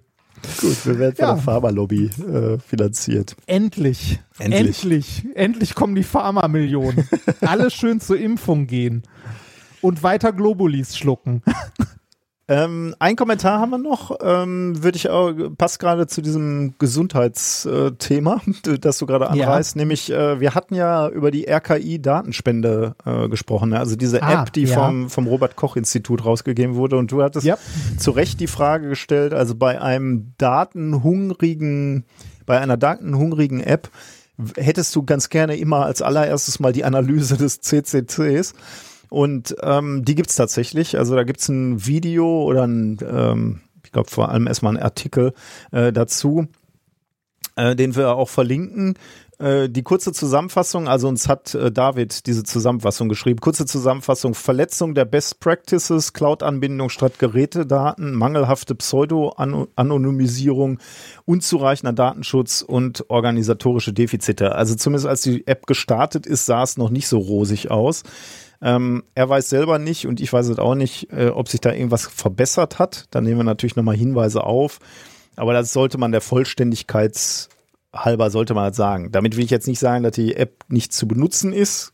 Ähm, manchmal erfordern ja besondere Situationen auch besondere Maßnahmen und dann teilt man trotzdem seine Daten. Das muss halt jeder für sich entscheiden. Ähm, aber ich wollte das nicht umkommentieren. Nachdem du letztens genau diese Frage halt gestellt hast, wie ja, sieht's denn da, eigentlich ja, aus mit der Datensicherheit, wollte ich das zumindest noch nachliefern. Genau. Ja, dann kommen wir zu den Themen äh, der heutigen Woche. Äh, was haben wir? Ich habe im Thema Nummer eins Sputnik für den Körper. Ich wollte mir mal, ähm, also ich wollte mir selber mal diese ganzen Impfstoffe anschauen, die auf dem Markt äh, sind und da habe ich ein bisschen was gelernt und das, das wollte ich mit dir teilen. Hm, bin gespannt, äh, weil da habe ich tatsächlich sehr persönlich sehr wenig zugelesen. Äh, Thema Nummer zwei, die Meinung der anderen. Hm. Äh, die Meinung der anderen. Thema Nummer drei, paradoxer Kühleffekt. Da geht es um den Klimawandel und äh, wir bereiten uns auf die Schwurbler vor. Äh, und dann äh, zu guter Letzt äh, widmen wir uns dem Lesen. Ich erkenne ein Muster. Hm. Und du hast ein Experiment vorbereitet und wir haben natürlich ja, auch einen Schwurbel ein der Woche, wie, wie ihr es von uns gewohnt seid. Genau, und wenn ihr, wenn ihr bei dem Experiment mitmachen wollt, dann braucht ihr ähm, einen Luftballon, eine dünne, also eine sehr, sehr dünne Plastiktüte und Haare. Das kann mal mehr oder weniger ein Problem sein. Ja, richtig. Ich habe die Haare meiner Frau. Oh, okay. Ich bin sehr gespannt. Okay, fangen wir an mit äh, Thema Nummer eins, Sputnik für den Körper. Ich habe es ja gerade schon äh, ein bisschen angeteasert. Ich äh, habe mal ein bisschen nachgelesen, was mit diesen äh, Impfstoffen eigentlich auf sich hat und wie die äh, sich unterscheiden. Ähm, weil irgendwie kam auch so, so die Frage auf, so es gibt ja jetzt mehrere Impfstoffe, die im Umlauf sind und ähm, also nicht, nicht, dass man die Wahl hätte, aber ähm, wenn ich die Frage stellen würde, Reini, wartest du auf den guten deutschen Impfstoff oder würdest du auch den russischen nehmen? Was antwortet man da? Keine Ahnung. Ich würde das nehmen, was denn da kommt und zur Verfügung steht. äh, kleiner Teaser, das ist auch die richtige Antwort. Also das ist genau äh, richtig eigentlich, ähm, wie sich jetzt rausgestellt hat. Und das ist eigentlich auch so, so die Kernbotschaft eigentlich schon von diesem Thema. Aber ich wollte tatsächlich mal verstehen, warum gibt's denn eigentlich unterschiedliche äh, Impfstoffe? Ich meine, die, äh, die müssen sich ja äh, unterscheiden. Äh, aber der, der die Botschaft ist natürlich absolut richtig. Wir können froh sein, dass es immer mehr Impfstoffe gibt und auch äh, immer mehr unterschiedliche, die auf den Markt kommen. Ähm, deswegen äh, ist, ist deine Antwort richtig, aber äh, mich hat aus akademischem Interesse natürlich interessiert, wie unterscheiden sich eigentlich die Wirkmechanismen mhm. und wie unterscheiden die sich auch hinsichtlich ihrer Wirksamkeit, weil man da ja auch Daten hört und ähm, da wollte ich wissen, wie, wie ordnen, ordnen wir das eigentlich ein. Ähm, also die, die klassischen äh, mRNA-Impfstoffe, also dieses BioNTech-Zeug, äh, Pfizer, ähm, aber auch Moderna, die haben eine Wirksamkeit bei Covid-19 von 95 äh, Prozent. Ähm, Jetzt waren relativ früh am Start, ich weiß nicht, ob du dich noch erinnerst, im letzten Jahr äh, waren so, kam, kam die, ähm, die Erfolgsmeldung aus Russland, äh, dass die einen Impfstoff entwickelt haben. Und zwar extrem früh, irgendwie im Herbst 2020 schon so, wo ich so dachte, äh, also ist das jetzt Propaganda oder haben die wirklich was in der Hand? Zumal äh, der Putin sich da auch so hingestellt hat und gesagt, so hier ist unser Vakzin, äh, Sputnik übrigens auch noch ganz, ganz bescheiden. Ja, der Name ist geil, ne? Sputnik. geil, ja. Das, aber äh, andererseits, ne, sag mal so, die Russen haben ein, äh, haben ja eine gewisse Expertise, wenn es um äh, Biologie, Labore und und ähnliches geht, also äh, so was biologische Forschung angeht. Und sei es jetzt nur auf dem, also in dem Bereich biologischer Waffen, mm, also ja. ne, das ist, äh, äh ich habe das so um die um die ganze Diskussion oder diesen ganzen Fall Nawalny mitbekommen, ähm, dass äh, also dass, dass von diesen biologischen Kampfstoffen äh, doch äh, ein Großteil irgendwie tatsächlich aus Russland kommt, was ich ja also äh, einerseits erschreckend, dass es sowas überhaupt gibt und so und dass dann sowas geforscht wird, aber dass äh, Russland eine so hohe Expertise hat, was das angeht, hätte ich nicht gewusst. Naja. Ja, alles, was man als Waffe benutzen kann, da hatten die Russen oder haben die Russen Expertise wohl, ne? Ja, äh, ja, ja, ja. Ähm, die, ähm, äh, man muss jetzt aber bei dieser Vakzin ähm, irgendwie noch erwähnen, dass äh, das natürlich auch irgendwie jetzt nicht besonders förderlich war, um, um, den, äh, um, um das Vertrauen ähm, zu gewinnen, dass äh, Putin dann diesem, diesem Vakzin Sputnik da so eine Notfallzulassung erteilt hat. Und zwar vor oder beziehungsweise als gerade die Phase 3 Studien begonnen hatten. Ne? Also da, wo, wo man ja wirklich guckt, okay, wie vertra oh. Bitte? Oh, äh, also ich dachte, äh, ich dachte, die hätten die, äh, die hätten genauso wie bei den anderen Impfstoffen auch halt erst die Studien durchgezogen, also zumindest so die die grundlegendsten. Nee, die ähm, die hatten da erst begonnen die Phase 3 Studien und dann haben sie halt gesagt, okay, gibt gibt schon mal eine Notfallzulassung, kann losgehen. Und das ist natürlich PR-mäßig ein ziemliches Desaster, ne? Und, ja, und führt ja, natürlich ja. nicht dazu äh, äh, trägt nicht dazu bei, jetzt groß Vertrauen in den Impfstoff zu gewinnen. Aber man muss jetzt sagen, äh, es ist dann nochmal gut gegangen. Ähm, weil es jetzt Zwischenergebnisse der Phase 3 Studien gibt. Äh, die wurden jetzt veröffentlicht im, in The Lancet. Ähm, und die sind dann doch, die, die machen doch Mut. Also da sieht's dann doch ganz gut aus. Ähm, das Paper, was, aus dem ich hier äh, zitiere, heißt Safety and Efficiency of an RAD26 and Air RAD5 vector-based prime boost COVID-19 vaccine, an interim analysis of a randomized controlled phase 3 trial in Russia. Veröffentlicht am 2.2.2021. Ähm, als erstes hätte mich jetzt mal interessiert, wie unterscheiden sich eigentlich diese Impfstoffe? Ne? Wir hatten mal über den mRNA-Impfstoff von BioNTech gesprochen.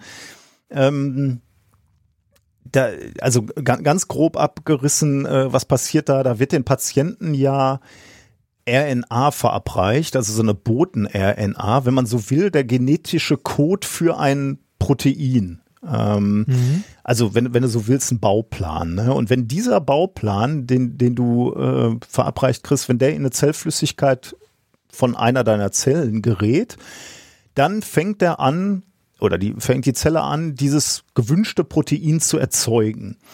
Ähm, das heißt, das Protein wird erzeugt, dein Immunsystem sieht dieses äh, Protein und äh, dieses Protein wirkt dann als Antigen. Ähm, also äh, dein, deine Körperpolizei legt dann los und bekämpft dieses Antigen und im, im Laufe dieses, dieses Prozesses lernt dein Immunsystem jetzt also wirklich selektiv die Zellen zu bekämpfen, die diese Antigene auf der Zelloberfläche tragen. Und dann wirst du natürlich, und das ist das Ziel, immun gegen diese, ähm, gegen diese Antigene. Erstmal aber auch eben genau gegen die Zellen, die diese Antigene tragen. Und in diesem Fall ist es natürlich dieses Spike-Protein. Ne? Also wir. Das heißt, das heißt, bei dieser Variante wird quasi, äh, wird das körpereigene System dadurch geschult, dass es eine Anleitungs-RNA bekommt aber, die genau, aber die nicht nur, also kann. das Immunsystem liest nicht die Anleitung, sondern äh, die Anleitung produziert dann auch dieses Protein. Ne? Und dieses Protein Ah. wird dir dann präsentiert, also deiner Körperpolizei, und darauf gehen,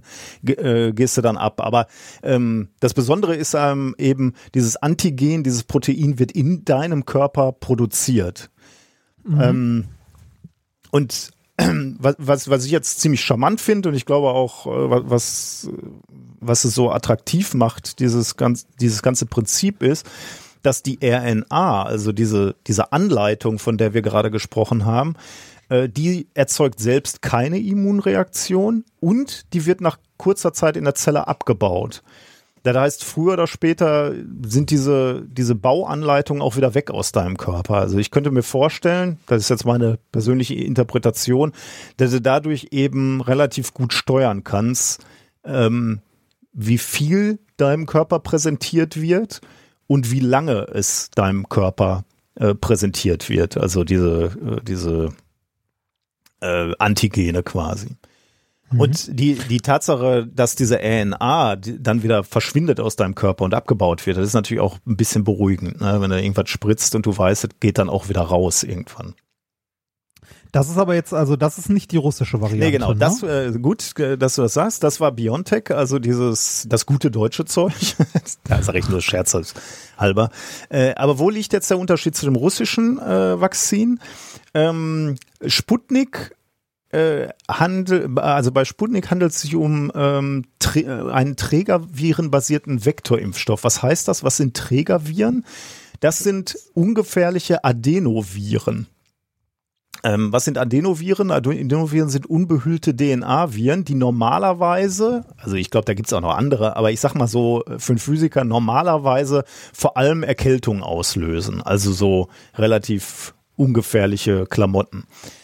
Ähm, und jetzt werden ungefährliche Adenoviren ähm, genetisch so verändert, dass sie das Spike-Protein des Coronavirus produzieren und auf ihrer Oberfläche tragen.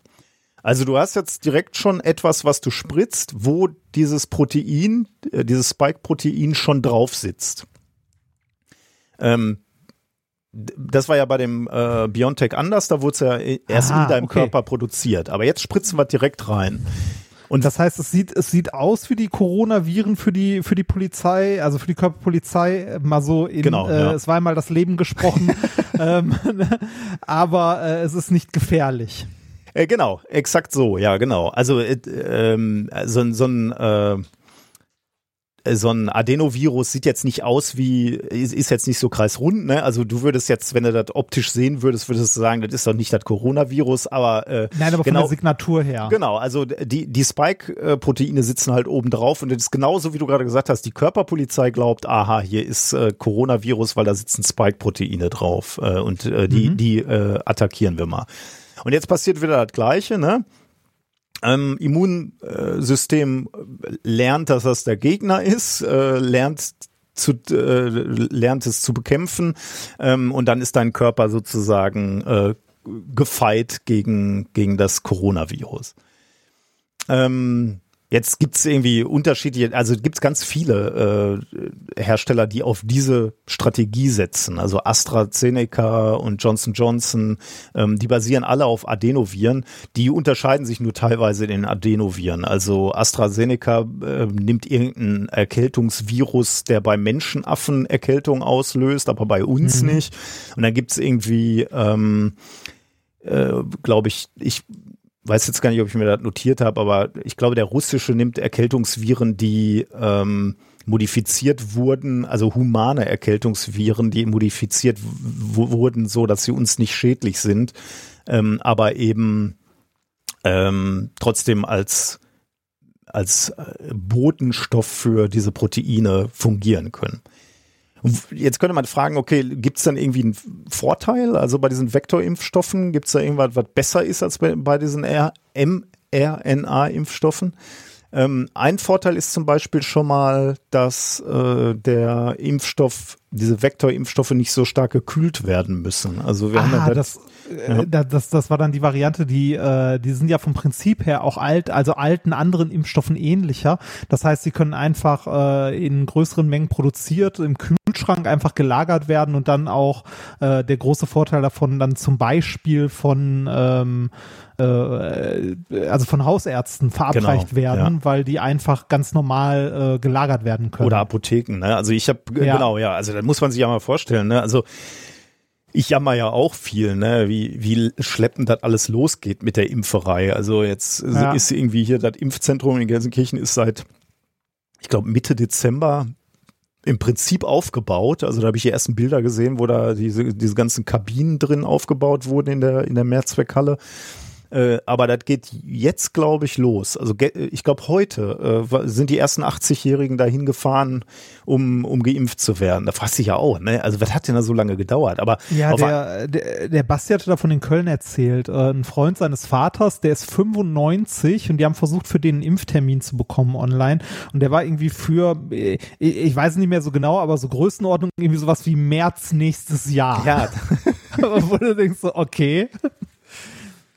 Ja. Ja, ich hatte hier Ja, auch ein äh, bisschen gescherzt äh, bei, ich weiß nicht, ob äh, bei Twitter oder irgendwo habe ich mir den Scherz gemacht, weil irgendwo äh, kam hier auch so eine Pressemitteilung, Gelsenkirchen, ähm, die, die Termine für ähm, Februar sind alle weg und auch ähm, im März und April sind die ersten 7000 Termine oder so vergeben. So und damit werden in dem Zeitpunkt keine mehr vergeben. Und dann habe ich mal so hochgerechnet.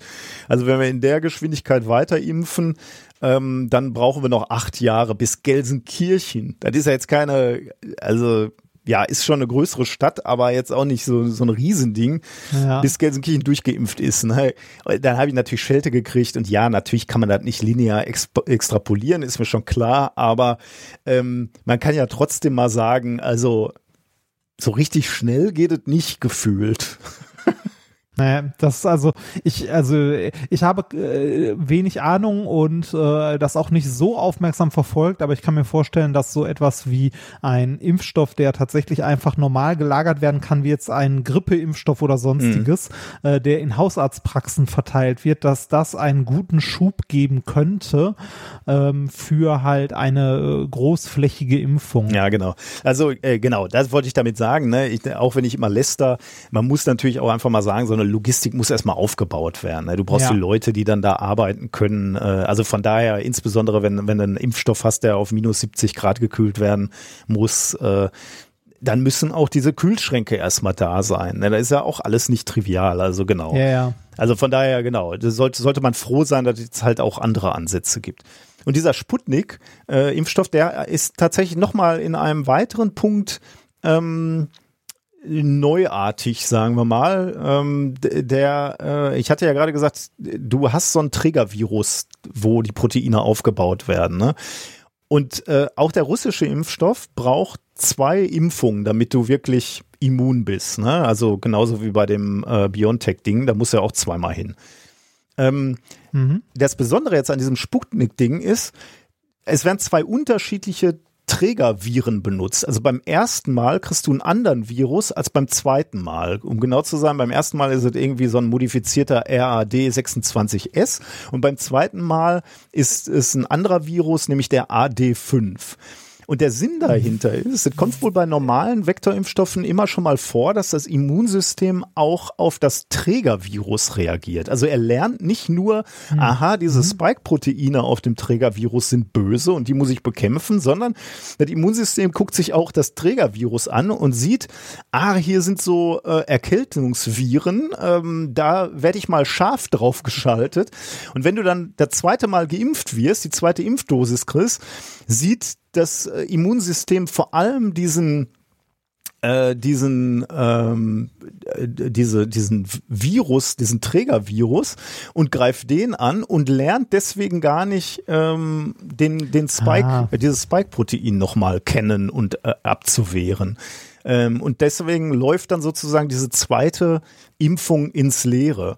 Und deswegen ist das hier ähm, ja nicht wirklich ein völlig neuer Ansatz. Also diese äh, heterologe Erstdosis, also diese Variation bei diesen zwei Impfdurchgängen, äh, wird wohl schon relativ lange diskutiert, 20 Jahre. Aber das scheint jetzt das erste Mal zu sein, dass das groß klinisch bei einer Masseninfektion, bei einer grassierenden Infektion wirklich ausprobiert wird. Dass du dann sagst, okay, jetzt probieren wir mal aus mit diesen zwei unterschiedlichen Trägerviren, ob das dann besser äh, klappt. Wie viel äh, Abstand ist denn da zwischen den äh, zwischen ich, den Impfterminen? ich glaube so ähnlich wie, wie bei dem anderen. Also irgendwie sowas wie okay. zwei, vier Wochen, sowas die Größenordnung. Okay. Also das war jetzt so das akademische Verständnis, ne? Also wie äh, wie funktionieren die eigentlich? Also so für einen Physiker erklärt. Und ähm, äh, jetzt natürlich noch die Frage: Ist das Zeug denn wirklich auch gut oder ist das eine Impfung der zweiten Klasse? Und dazu gibt's jetzt eben die, in diesem Paper auch die ersten Ergebnisse. Die gucken wir uns noch schnell an. Ähm, die basieren nämlich auf Resultaten, die sie mit knapp 15.000 Probanden gewonnen haben. Also 15.000 Probanden, die zwei Impfdosen erhalten haben und 5000 Teilnehmer in der Placebo-Gruppe. Ähm, und nach der Gabe der zweiten Dosis traten in der Impfgruppe 16 Fälle von Covid-19 auf. In der viel, viel kleineren Placebo-Gruppe waren es im gleichen Zeitraum 62 Fälle. Okay, das, das heißt, äh du hast eine Schutzwirkung von diesem Vakzin von 91,6 Prozent.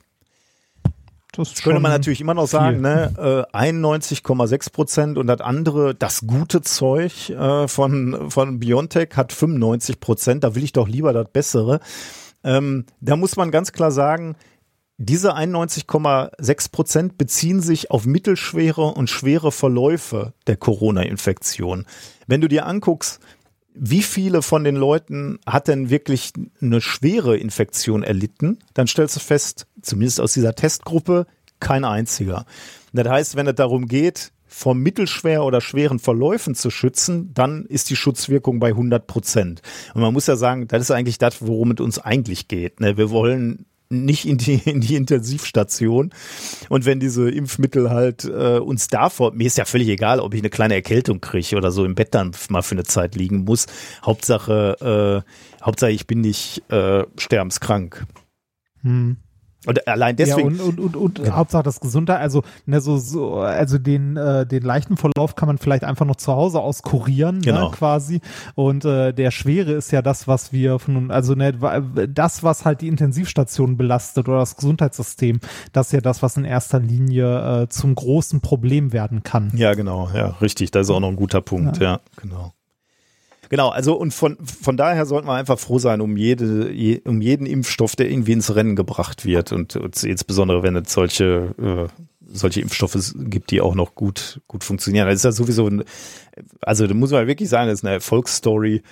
Ähm, wenn du dir jetzt anguckst, sind wohl jetzt gerade 64 Impfstoffkandidaten in klinischen Tests. Und davon sind 13 ja, schon in der Phase 3 Studie. Und das ist insbesondere deswegen natürlich wichtig und gut, äh, weil man jetzt so sieht, dass wir diese diese Flaschenhälse haben bei der Impfstoffproduktion. Ne? Auch das ist natürlich klar. Ne? Also keine Firma hat ja Produktionskapazitäten die so groß sind, dass du mal eben die gesamte Welt versorgen kannst. Also, ja, ein, also, also wenn, wenn man hört, 64 Kandidaten sind gerade äh, quasi auf der Schwelle, könnte man hier ein Stückchen sagen, so, äh, der Kapitalismus funktioniert. der Markt regelt, genau. Ja, genau, der Markt regelt. Weil, äh, also, äh, eins ist ja klar, ne, wenn du eine Firma am Start hast, die einen äh, Impfstoff hat, der, äh, der quasi zugelassen ist und bestellt wird und so weiter, ne, wie du schon sagst, da kommst du mit der Produktion nicht hinterher, ne, also da äh, da ist, wie viel Geld du verdienst, hängt dann davon ab, wie, äh, wie gut deine Maschinen laufen. Genau, ja. Ne, die du, äh, wie viel du produzieren kannst. Und auch das kannst du ja nicht beliebig schnell äh, skalieren. Ne? Ich, nee, genau. Äh, also genau. selbst wenn du jetzt siehst, okay, wir werden jetzt in den nächsten 12 bis 24 Monaten werden wir das Zeug verkaufen egal was wir produzieren, wir, die, die reißen uns das hier vom, äh, vom Werksgelände. Ähm, trotzdem kannst du ja nicht mal eben äh, Maschinen aus dem Nix aufbauen. Dann muss ja auch Ja. erstmal gebaut also ich, werden. Ich meine, die, die Impfstoffe werden mit Sicherheitsunternehmen transportiert. Ne? Also so wie Geldtransporter.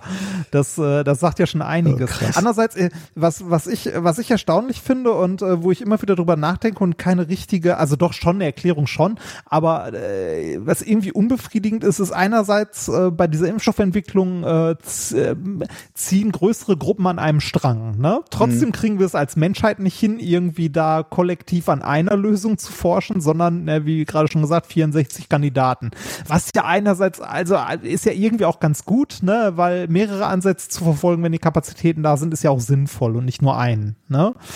Andererseits wenn ich dann irgendwie höre, dass äh, oder, oder lese, dass irgendwie die EU so und so viel Impfstoff ähm, äh, bestellt hat, Großbritannien so und so viel und dass da irgendwie die Firmen nicht hinterherkommen und irgendwie äh, gewichten, wer wann zuerst wie viel Impfstoff bekommt, frage ich mich immer so, äh, krieg, also warum kriegen wir das als Menschheit oder als Volkswirtschaft oder als was auch immer nicht hin, zu sagen, hier ist eine Lösung, das ist ein riesiges Problem für unsere gesamte Gesellschaft. Also Geld ist jetzt mal egal. Mhm. Ja, ja. Äh, wir, wir schmeißen da unsere kompletten Anstrengungen drauf und äh, gucken erstmal, dass dieses Problem aus der Welt geschafft wird.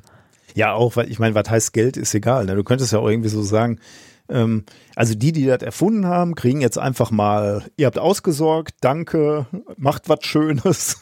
ja, ja. Ja. Habt da eine Insel, die schenken wir euch noch, äh, lasst mal, lasst mal die Seele baumeln, aber Patente brauchen wir jetzt nicht. Gebt die mal ab und jetzt darf überall auf der Welt so eine Fabrik gebaut werden. Ne? Ja, ja, das Ja. so wirklich so, so eine Utopie irgendwie. Ja. Ja, genau. Und, und die Staaten entsprechend nehmen einfach, also nehmen Geld und bauen jeweils Genau, äh, ja. Halt für diese, ne, also so im Eigeninteresse für die Menschheit quasi diese Firmen hin und beliefern dann auch andere Länder und so. Also so dieses, äh, äh, dieses Föderationsideal aus Star Trek. Ja, Das- wahrscheinlich also siehst du daran, dass, dass äh, uns da die, die Scheiße immer noch nicht ganz bis überm Hals steht. Ne? Zwar am Hals, aber noch nicht überm Hals, denn dann würde man irgendwann, glaube ich, auch diese kapitalistischen Maßstäbe äh, über Bord werfen. Aber solange es noch geht, ertragbar ist, dann machen wir auch noch ein kleines Geschäft damit. Ja, das, also, das, ja. Aber es scheint ja langsam, also wir, ich glaube, uns wird diese, also ich äh, bin da leider pessimistisch und glaube, dass uns der ganze Mist noch mindestens ein Jahr beschäftigt. Also bevor wir wieder zu sowas ähnlichem wie Normalität zurückkehren. Aber ähm, es sieht ja hier und da ganz gut aus. Ja, ich habe eine große Sorge, dass jetzt irgendwie wieder Bestrebung kommt, zu schnell zu öffnen und so. Ich meine, ich wir, Ja. wir, für uns ist es echt nicht einfach, ne? Homeschooling und Homeworking hier, äh, Homeoffice. Aber also äh, mir ist schon klar, dass es anderen noch viel schlechter geht. Also Leute, die alleinerziehend zu Hause sind oder äh, deren Existenz gerade massiv bedroht ist. Also da, äh, ich will jetzt nicht jammernd wirken so, aber ähm, ich habe halt große Sorge davon, da, da, davor, dass wir jetzt irgendwie Mitte, Mitte Februar alles wieder aufreißen, weil wir sagen, naja, die Impfstoffe sind ja quasi da und die Zahlen sind ja auch, äh, ge- be bewegen sich ja in die richtige Richtung. Und dann hast du halt diese ganzen äh, Mutanten am Start, ne, äh, Ja, die womöglich sogar äh, ähm, nicht mit den Impfstoffen zu, zu behandeln sind, beziehungsweise hochgradig ansteckender sind. Und dann haben wir richtig die Scheiße wieder am Hals. Äh, Im Das, April. das wäre meine, das wäre meine größte Sorge, dass aus wirtschaftlichen Interessen ähm, halt tatsächlich auch das zu früh gelockert wird und wir irgendwann eine Mutation haben, wo die ganzen Wirkstoffe nicht mehr, also die ganzen Impfstoffe unwirksam sind. Es reicht ja einer. Mhm. Ne? Es reicht ja eine Mutation, äh, wo die also wo die Impfstoffe nicht mehr wirksam sind und dann haben wir ein riesiges ja, dann Problem. fängst du wieder von vorne Weil- an. Ne? Ja, genau. Dann fangen wir wieder von vorne an. Naja. ähm, bev bevor das jetzt hier so negativ ist, muss ich nochmal auf einen etwas äh, sch schöneren Punkt kommen. Oder vielleicht auch nicht. Ich war nämlich sehr enttäuscht und du hast es gerade schon ein bisschen angesprochen. Ähm, ich will auch ungern Illusionen zerstören, aber wann hast du das von uns hochgelobte, es war einmal das Leben zum letzten Mal gesehen, mein lieber Padawan? Lange, lange, lange, lange, lange her. Warum? Also ich, wirklich lange Ich war Jahre. neulich in der Situation, dass wir irgendwie so als Familie äh, auf der Couch saßen und uns überlegt haben, was können wir jetzt noch gucken? Wir haben nicht viel Zeit, ähm, wir müssen gleich alle ins Bett und wir wollen noch ein bisschen was gucken und dann lief uns, es war einmal das Leben über den Weg und dann haben wir das mal angemacht. Wie konnten wir daraus jemals was lernen? Das, das scheint wie so aus so einem Drogenrausch von Comiczeichnern entsprungen zu sein. Und vor allem das war das Allerschlimmste so ist, ist dieser äh, Penetranzlevel von Wortwitzen. Die ganze Zeit, jeder Satz ist so ein ganz misslungener Wortwitz. So, Schenk äh, ist So Schenkelklopfer, ja. Äh, Wir müssen unbedingt mal im Stream müssen wir mal in eine Folge reingucken, weil du kannst dir nicht mehr vorstellen. Ich ich habe so eine Folge gesehen und eine früher, ne? Ich bin da jetzt nicht in Folge 25 äh, reingestiegen, wo wo wo schon zu viel Grundlagen als Voraussetzung angenommen wurden. Wir haben die Folge 1 und 2 gesehen und ich habe bei der Folge 2 gedacht, das kann doch kein Kind verstehen, was da passiert. Also ich habe das als sehr gut in Erinnerung Ich auch, eigentlich. ich auch. Wir haben ja immer gesagt in dieser Sendung, alles, was wir über den menschlichen Körper wissen, kennen wir aus dieser Sendung. Ja, da sieht man offensichtlich mal, wie viel wir wissen.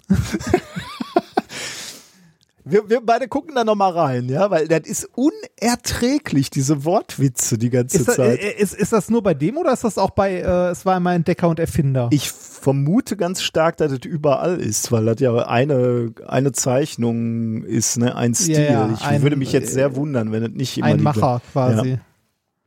Hm. Also ich bin, ich suche mal eine Stelle raus, so äh, zwei bis fünf Minuten, die wir dann am Stück gucken und du sagst mir mal, ob ich dazu empfindlich bin oder ob das äh, nicht können, können, können wir gerne machen. Als, äh, als Empfehlung, wenn ihr das nächste Mal mit den Kindern dort sitzt und nicht wisst, was ihr gucken sollt, guckte die Dinos. Hör, hör ich da, hör ich da, hör ich da Kritik? Hör, äh, was? Nee, nein, nein, ich, äh, nein, ich kann zu den Dinos zu wenig sagen, weil ich, ähm, die kamen nach Deutschland, als ich schon raus aus dem Alter war. Deswegen habe ich das nie so richtig geguckt. Ich müsste es nochmal Ah. jetzt äh, kritisch gucken, ja. äh, da- Das müsst du jetzt auf jeden Fall nochmal gucken mit Kindern und so weiter. Äh, bei den Dinos werden äh, jede Menge sozialkritische Themen betrachtet, unter anderem auch der Klimawandel und so. Oh, okay. Also Klimawandel, äh, Drogen, äh, generell Pubertät und so und äh, also die Dinos sind wirklich gut und die sind auch gut gealtert. Also kann man sich immer noch sehr, also sehr gut angucken. Okay. Und diese kommen demnächst auf äh, Disney Plus, glaube ich. Ah, okay. Ja, dann gucken wir da mal rein. Mhm. Solltet ihr. So. Das war's zu den genau, ja, Impfstoffen. ja. Was hast Dann, du uns denn äh, mitgebracht mit? Äh, ich glaube, äh, bei, ich glaube, meine Themen werden generell etwas kürzer. Aber mal schön. gucken. Ja, ja, nee, nee, nee, das, äh, das äh, sind halt auch nicht so tagesaktuell. Ne? Äh, Thema Nummer eins: Die Meinung der anderen. Wir haben ja letztes Mal schon darüber gesprochen, dass wir als äh, Menschen soziale Wesen sind, ne? dass äh, quasi die soziale Zusammenarbeit ähm, eine der Stärken unserer Spezies sind, beziehungsweise auch den unseren evolutionären Erfolg ausmachen, die, äh, ne, die soziale Interaktion, also die Gruppenarbeit. Ne? Ja. Ähm, eine Frage, die man sich stellen könnte, nachdem wir in der letzten Folge über Schuld und Freundschaft und so weiter gesprochen haben, wann genau wir anfangen, die Grundzüge dieser Interaktion, also dieser sozialen Interaktion zu lernen oder auszuprägen, weil ähm, die äh, die hat ja sehr sehr viele Facetten, ne? Also die diese dieses soziale Zusammenleben. Jetzt neben so engen Beziehungen wie Familie, Freundschaft und so weiter, die wir beim letzten Mal hatten, gibt's ja auch äh, deutliche löse, also losere soziale Interaktionen, äh, wie zum Beispiel, äh, wie verhalten wir uns generell einfach in Gruppen oder ne, wie verhalten wir uns, wenn, wenn andere Menschen uns beobachten oder Mhm. wenn wir das Gefühl haben, beurteilt zu werden oder so, ne? Ähm, äh, wir verhalten uns ja anders, wenn wir alleine sind. Äh, Wir verhalten uns anders, wenn wir mit Menschen umgeben sind, die wir gut kennen, oder wenn fremde Menschen uns umgeben. Auf wir verhalten Fall, uns anders. Äh, Wir verhalten uns anders, wenn wir Respektspersonen gegenüberstehen und so weiter und so weiter. Ne? Ist Ähm, auch immer spannend bei anderen Leuten zu beobachten, ne? Also Pe Personen, die Ja. du gut kennst. Ähm, Ja, ja. Wenn du, wenn du dann merkst, so, äh, also ich meine Frau, die weiß, weiß ja, dass sie sich beispielsweise ihren Eltern anders gegenüber verhält als ihren Kolleginnen oder Freundinnen oder so. Das ist ganz spannend zu sehen eigentlich. Ja. Oder sich nicht nur äh, anderen Personen gegenüber, sondern generell anders verhalten, wenn andere Personen anwesend sind und so. Ne? Also äh, beobachte ich bei bekannten Freunden und Familie auch. Also, ne, dass, äh, dass sich verschiedene Personen anders verhalten, wenn andere Personen anwesend sind oder halt nicht. Ja, merke ich ja schon, beobachte ich ja selbst an mir. Ne? Wir sagen mal, ich ja, bin jetzt natürlich. bei einer Konferenz, wo viele große Wissenschaftlerinnen und Wissenschaftler sind und ich bin da als kleines Licht dann laufe ich da ja auch ganz unterwürfig durch. Aber wenn ja, genau. Also man, ne, man, man möchte halt äh, bei den anderen, also ähm, man hat eine Vorstellung davon, was die anderen Personen für ein Bild von einem haben. Und man hat auch eine, äh, man hat auch eine Vorstellung davon, was für ein Bild sie haben sollten, was man gerne ja, hätte. Ja. Ne? Man möchte ja sympathisch sein, man möchte nett sein. Niemand, auch Leute, die Arschlöcher sind, äh, haben ja nicht als Vorsatz, ich möchte als Arschloch wahrgenommen werden. Wahrscheinlich nicht. So, ne? Nee, das stimmt. Ja, genau. Es ist also, wie wir uns verhalten und dass wir unser Verhalten ändern anderen Personen gegenüber, hat natürlich, äh, also das machen wir ja nicht aus Spaß, sondern das hat Vorteile uns also für uns, ne, dass wir zum Beispiel bei gewissen gesellschaftlichen Anlässen Leuten nicht auf die Füße treten, ne, also man würde ja auch nicht zu einer Geburt, äh, zu einer, äh, weiß nicht, zu einer Beerdigung in einem bunten Anzug gehen und, und da äh, die ganze Zeit irgendwie Schlag ein und irgendwie Witze erzählen oder so, sondern ne, man, äh, man, man verhält sich halt so, dass andere Leute sehen, äh, also auch wahrnehmen, dass man Respekt entgegenbringt und ähnliches. Ne? Das ist mhm. jetzt ein sehr extremes Beispiel, so eine Beerdigung. Aber ähm, das ähm, äh, das macht man manchmal sehr bewusst, manchmal aber auch unbewusst. Also es gibt auch Situationen, wo man sich komisch oder anders verhält, wenn Leute in der Nähe sind, wo man sich selbst im Weg steht. So ein absoluter Klassiker ist äh, beim äh, Schreiben einer Klausur. Hm. Du sitzt da, schreibst eine Klausur und der Professor geht rum und guckt auf die ne, und guckt mal, was die Leute so machen. Oh ne? Gott.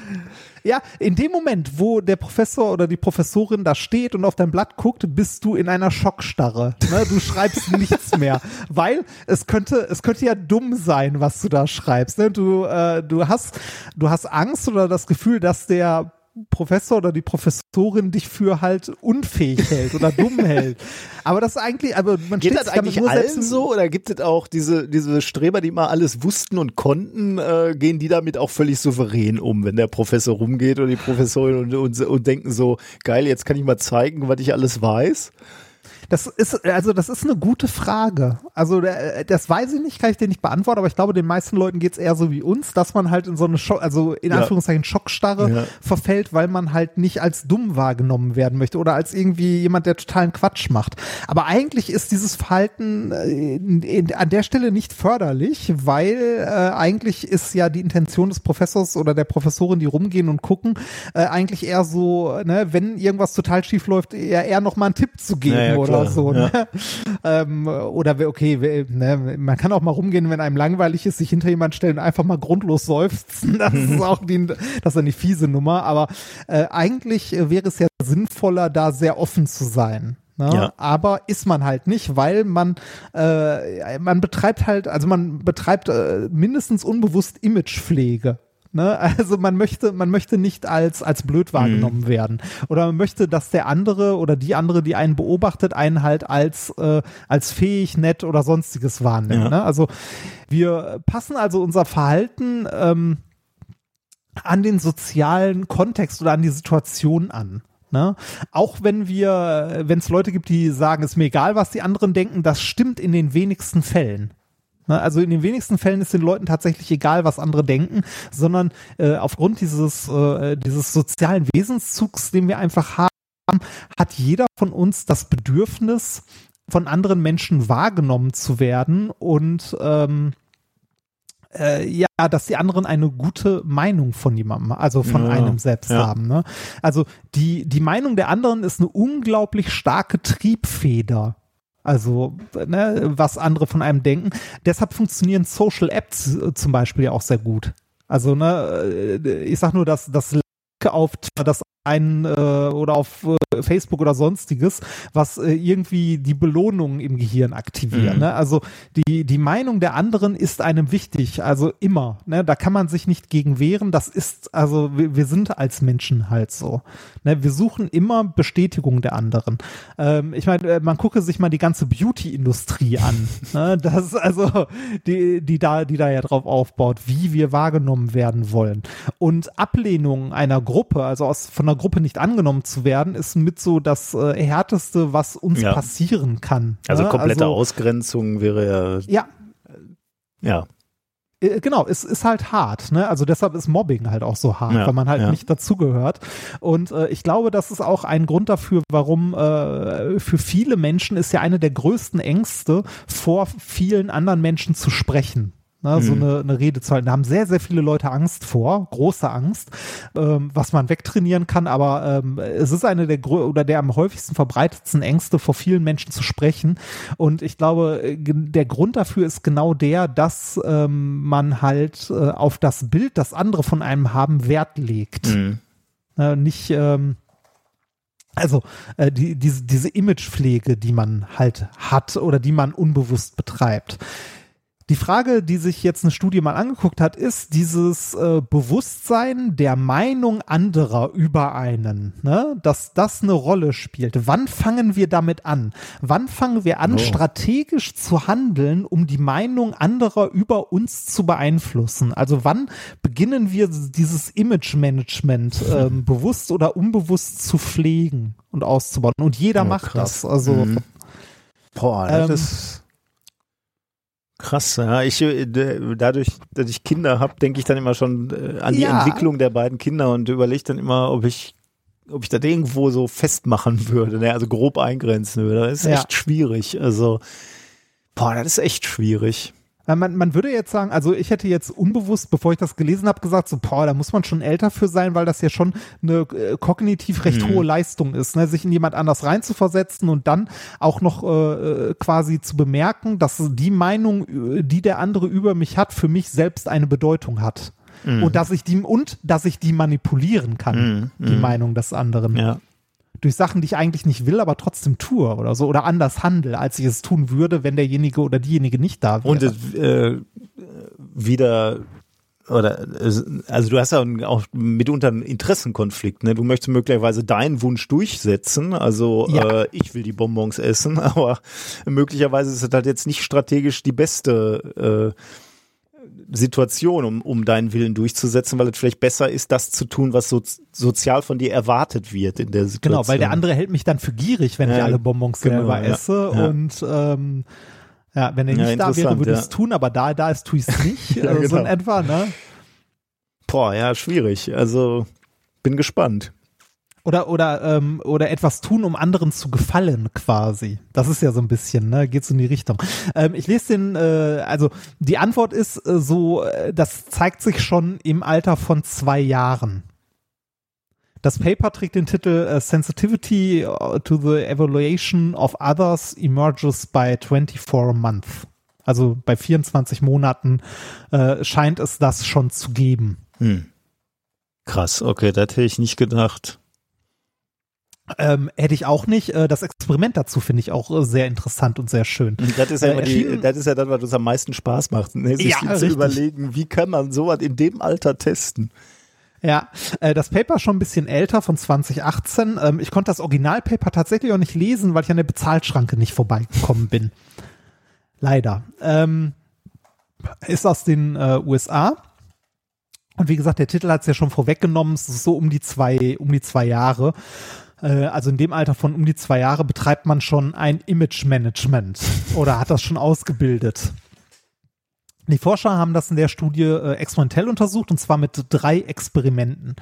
Ich äh, gehe die mal nacheinander durch und die werden immer ein bisschen komplexer, beziehungsweise äh, man äh, erfährt immer ein bisschen mehr. Version A.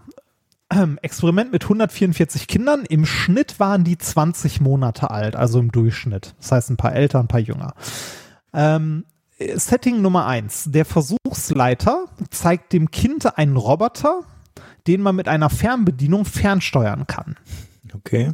Ja? So, also ne, geht hin, hier Kind, da ist der Roboter, hier ist eine Fernsteuerung, wenn du auf den Knopf drückst, bewegt sich der Roboter. Ne? Dann gibt es danach, nachdem der Versuchsleiter dem Kind das gezeigt hat, zwei verschiedene Zustände. Zustand Nummer eins, der Versuchsleiter beobachtet das Kind sehr demonstrativ und guckt, was das Kind macht. Ne? Also, ob es mit dem Roboter spielt oder nicht. Ähm, oder mit der Fernbedienung und äh, Zustand Nummer zwei auch sehr demonstrativ. Der Versuchsleiter beachtet das Kind nicht, sondern wendet sich ab und tut so, als würde er Zeitung lesen. Ne? Also Ja, äh, zweimal, Einmal- also klar, genau, einmal- einmal einmal beobachtet, Kind- einmal nicht genau, beobachtet. ja, ja. Ja. Ergebnis ist, die beobachtenden Kinder haben mehr Hemmungen, äh, mit der Fernbedienung zu spielen. Also damit etwas zu tun. Also der Klausureffekt eigentlich, ne? Genau, also während sie beobachtet werden, ähm, äh, zeigen sich Hemmungen, weil äh, man halt sieht, man wird beobachtet und eventuell damit auch bewertet. Aber das sagt ja noch nicht viel aus. Ne? Interessanter wird's bei Variante B.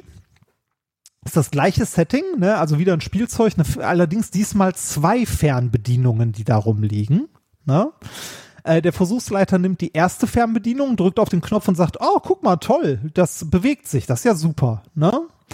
Und die zweite Fernbedienung nimmt er, reagiert dabei aber anders. Also nicht mehr lächelnd und positiv und das ist toll, sondern so, als ob das ein Fehler wäre. So, oh nein, oh, mm, ne? Und guckt dabei halt auch nicht so nett. Also jetzt nicht grimmig, aber so enttäuscht und so, ah, problematisch, nee, ist doof. ne? Also Setting 2, Fernbedienung 1, toll, Fernbedienung 2, doof. Und jetzt im Anschluss wieder die beiden Zustände. Nummer eins, das Kind wird demonstrativ beobachtet vom Versuchsleiter. Nummer zwei, Setting Nummer zwei, der Versuchsleiter dreht sich um und liest Zeitung. Ja. Was man jetzt beobachten kann, ist, dass wenn die Kinder beobachtet werden, dann äh, spielen sie vermehrt mit der Fernbedienung, die als gut bezeichnet wird. Also die der Okay, Versuchsleiter am Anfang mit also positiv eingeführt hat, positiv besetzt hat. Und mit der zweiten, die als negativ eingeführt wurde, spielen sie deutlich weniger oder fassen die halt weniger an. Das gilt aber nur, solange sie beobachtet werden. Wenn sie nicht beobachtet werden, interessieren sie sich genauso für die Fernbedienung, die vorher als schlecht eingeführt Uh, wurde. okay. Das heißt äh, tatsächlich, ähm, die Kinder messen dem einen äh, Wert zu, ob sie, also wie sie bewertet werden von der beobachteten Pot äh, Person. Solange sie beobachtet werden, ähm, äh, nehmen sie halt die als nicht so gut eingeführte Fernbedienung deutlich weniger in die Hand, weil sie wissen, dass der Beobachter das als nicht gut empfindet und sie dementsprechend als nicht gut beurteilt. Dazu Kontrollexperiment, wenn zwei Fernbedienungen gleich eingeführt werden, also beide neutral ne, oder beide positiv, dann ist dieser Effekt nicht mehr zu beobachten. Hm. Ah ja, ja. Also ähm, es ist wirklich bei Variante B Krass. so, dass die Kinder ähm, in diesem jungen Alter schon ne, äh, der Bewertung des Versuchsleiters einen Wert beimessen Mhm. und sich entsprechend verhalten, um halt äh, in den Augen des Versuchsleiters äh, positiv besetzt zu bleiben und nicht negativ. Ja, super spannend. Ne? Und äh, als letztes dann noch, um es rund zu machen, ein letztes Setting.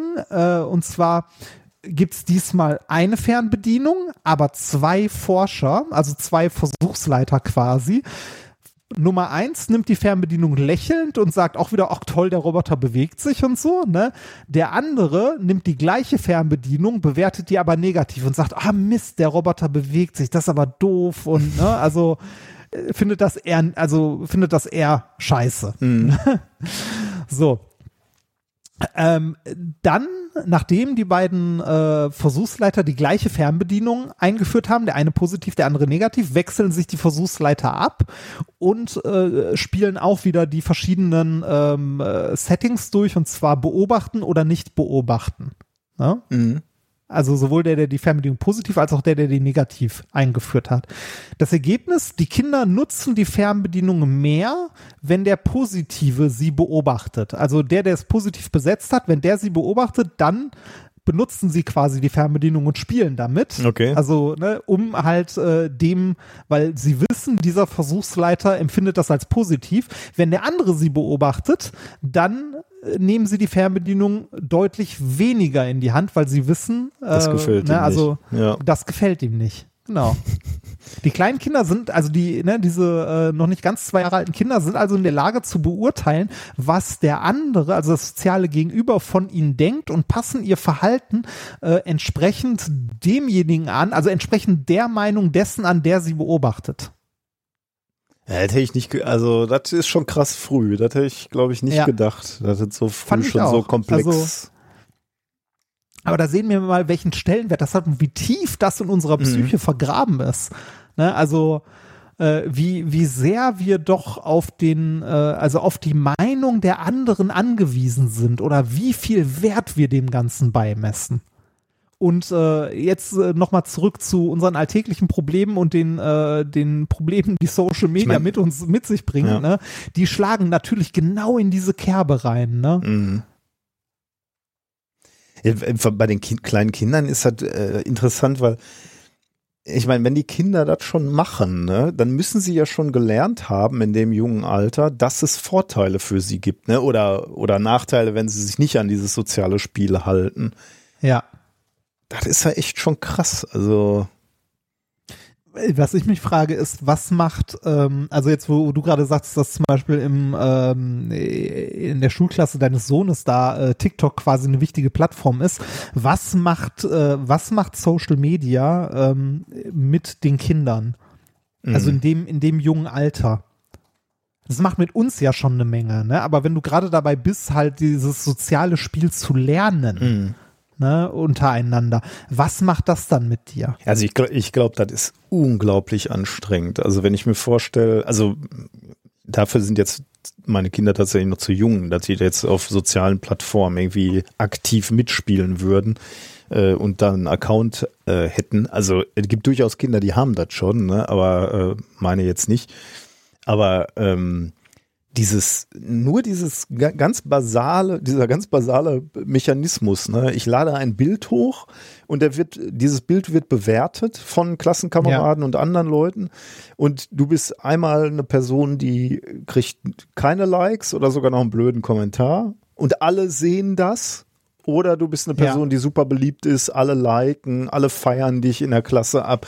Diese, diese Unterschiede gab es ja auch zu unserer Zeit in der Schule, ne? Ja. Aber da war es, äh, war es in einem beschränkten Umfeld. Ne? Also äh, irgendeiner hat dir gesagt, dass du ein Arsch bist äh, und das war dann halt so. Und vielleicht haben noch zwei, drei Leute zugehört. Aber jetzt ist es gleich die ganz große Plattform. Die ganze Schule kann es sehen. Ja, alle. Ne? Genau, es sind alle. Da habe ich mich mit, äh, mit Basti auch mal drüber unterhalten, äh, weil wir beide tatsächlich in der Schule gemobbt wurden früher und da war es aber vorbei, wenn du nach Hause gekommen bist. Mhm. Ne? Also wenn die Schule vorbei war, war das halt vorbei. Und das ist jetzt, wenn du, also wenn du jetzt äh, tatsächlich das Problem hast, dass du, äh, ne, also wie man immer so schön sagt, Kinder können grausam sein, Mhm. ne, dass du halt gemobbt wirst, das hört im Zweifelsfall halt nicht auf. Ne? Und die Frage ist halt, wie, wie vermeidest du überhaupt dann in so eine Spirale zu kommen? Und das heißt dann, du musst das Spiel mitspielen. Ne? Und mitspielen heißt dann auch, irgendwie auf den sozialen Medien einen Anschein machen von etwas, was du möglicherweise nicht bist, nicht sein willst. Äh, Ja. Du musst gute Bilder haben, du musst, keine Ahnung, relevante Beiträge haben, was auch immer das wieder heißt. Ja, aber ist die Frage, muss, also, Ja. äh, das ist die Frage, muss man das, ne? Keine also Ahnung, muss ja. das sein oder, äh, das ist wahrscheinlich schwer für uns, äh, uns da im Nachhinein jetzt rein zu, äh, oder reinzufühlen, weil, also, mir, mir fällt es jetzt schon schwer, mich an, äh, also an ihn damals wieder zurückzuversetzen, ähm, äh, wenn man dran denkt, zu der Zeit, als wir, als wir in der Schule waren und gerade so Abi gemacht haben, ähm, da, da gab, also doch, es gab das Internet, aber nicht so wie heute. Mhm. Ne, Also äh, ich habe noch Encarta benutzt, um etwas nachzuschlagen. und, und damit war ich schon weit vorne, weil es äh, digital war. Ne? Ja, Ja. Also und so von sozialen Medien war da nicht, nicht der Hauch einer, also Mhm. nix. Ja, bin mal gespannt, was aus dieser Generation wird, die ständig Ja. Ähm, die, die eine ganze andere Öffentlichkeit hat von Anfang an als wir. Ich habe ja auch hier an dieser Stelle schon mal gesagt, ich bin ja auch brutal froh, dass ich diese Öffentlichkeit nicht hatte. Wenn ich mit der Band ne, die Öffentlichkeit gehabt hätte, dann wären jetzt Dinge von mir im Internet, die ich besser nicht, ja, ja, nicht, das, nicht drin also, haben wollte. Mich, äh, mich, mich fragte auch letztens äh, eine, ähm, eine Hörerin, ähm, ob wir nicht mal äh, aus verschiedenen Podcast-Sachen gerne transkribiert hätten, damit die durchsuchbar sind und man die alten Sachen wiederfindet und so. Und da habe ich auch gesagt, so ehrlich gesagt bin ich ganz froh, dass, ne, dass das Audio-Content nicht so leicht durchsuchbar ist, äh, weil in, äh, in acht Jahren Podcast äh, möchte ich nicht jede, also jeden Satz, den ich jemals gesagt habe, irgendwie auf die Goldwaage mhm. äh, gelegt sehen. Das, also, ne, so die äh, quasi das Vergessen Nutzen des Audio-Contents, der ist zwar noch da, aber halt nicht in dem Sinne nach so vielen Kleinigkeiten durchsuchbar. Da bin ich ehrlich gesagt eher froh drum. Mm, ja. ja. Ja. Nun ja. Gut. So viel zum Thema. Sollen wir mal ein kleines Experiment machen? Du hast doch was Schönes ja, vorbereitet, ne? Genau, ich habe etwas vorbereitet. Ich hatte erst überlegt, äh, ähm, quasi dir die Aufgabe zu geben, einen Tennisball zu kämmen, also ne, dieses. Harry Ball Theory. Aber äh, ich dachte, das kann man lieber mal so am Rande erwähnen. Ähm, äh, ich habe ein schöneres Experiment, das man auch wieder zu Hause mit Kindern machen kann. Und zwar ähm, geht es um äh, statische Aufladung. Man Oder braucht dafür ein statistische ja? Aufladung, wie der wie Ditsche immer gesagt hat. Ja, statisch, ja.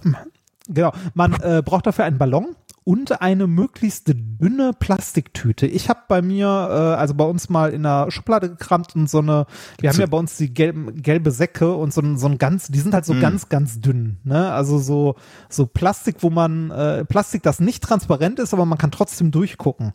weil es halt so, also ne, weil es so dünn ist. Aber es kann schon ähm, ein großer Sack sein. Also da, so eine Mülltüte ist ja schon relativ groß. Ich dachte jetzt an so eine ganz dünne äh, Plastikbrottüte äh, gibt's ja auch. Ne? Die das, auch so ja, das wäre noch, das wäre noch besser. Also klein und dünn mhm. ist besser. Groß geht auch, aber so eine so eine kleine ist auch, also wäre besser. Ähm, daraus ähm, sollte man einen Ring schneiden. Also die Tüte ja. äh, irgendwo abschneiden und so einen kleinen, so einen mhm. kleinen, äh, also so einen kleinen Ring rausschneiden. Und dann nimmt man den Ballon, pustet ihn auf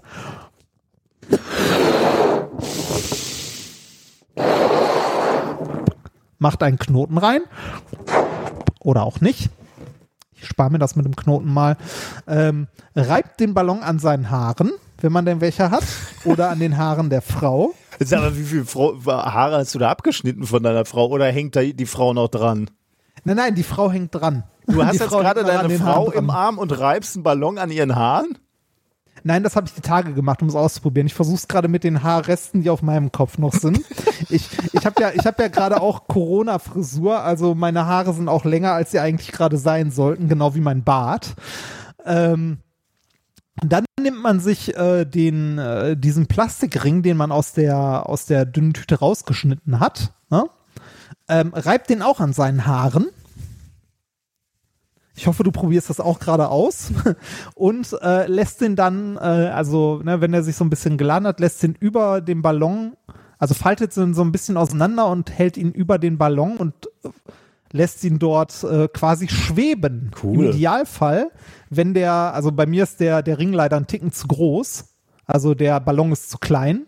Wenn das Verhältnis von Ballon und Ring stimmt, dann geht der Ring komplett auseinander. Also mhm. äh, er baut sich komplett auf und schwebt. Geil. dann über dem Ballon. Ich habe hier noch so ein, äh, bei mir aus der Tüte, um es äh, ein bisschen besser auszuprobieren, noch so ein kleines Schnipsel rausgemacht, also so, äh, weiß ich nicht, fünf mal fünf Zentimeter groß, so ein kleines Stück Band. Das kann ich tatsächlich über dem, äh, über dem Ballon balancieren mhm. und schweben lassen. Das ist so ein bisschen wie äh, dieses, äh, dieses Spielzeug, das wir mal hatten. Erinnerst ja, du dich das, daran? deswegen freue ich mich so, äh, dass man da tatsächlich mit kleinen Mitteln nachbauen kann. Äh, das ist auch eins der ähm, kleineren Preise, die wir bei Freestyle Physics immer raushauen, weil er das, glaube ich, für ja, für, für übersichtlich Geld kaufen kann. Ähm, diese Ringe und verschiedene Figuren sind das dann so aus, aus so äh, silbriger Folie, die du dann schweben ja. lassen kannst. Die gibt's mittlerweile auch und da hätten die viel früher drauf kommen können, natürlich in der Marketing-Variante Die Macht von Star Wars, also wo ah. du Dinge schweben lässt. Ähm, Ja. Und äh, da ist irgendwie, glaube ich, ein Jedi auf der Packung drauf. Und dann wird's natürlich gleich auch noch ein bisschen cooler. Aber dass du das selbst bauen kannst, war mir gar nicht. Also klar, erstaunt mich natürlich jetzt nicht äh, wahnsinnig, aber Nee, ich ähm, sag ja auch ein kleines Experiment. ich wäre nie aber auf die Idee ne? gekommen. Ja, äh, toll. Also ich, ich glaube, Kinder kann man damit super begeistern. Also das macht ja, Ja. auch wirklich Spaß, den ähm, den äh, den Ballon dann oder den den Ring immer oben zu halten. Bei diesem Genau. bei, bei dieser Kaufvariante kannst, du ja, äh, glaube ich, immer den äh, den Stab, den du dann hast, immer noch mal nachladen. Ne? Du verlierst ja dann Ladungsträger. Ja, ja, genau. das wird ja beim Ballon dann wahrscheinlich auch sein. Ne? Der wird irgendwann Ja, einen richtig, Ladungsträger richtig. verlieren und dann dann kannst du auch irgendwann den den Ring nicht mehr schweben lassen. Ja, genau.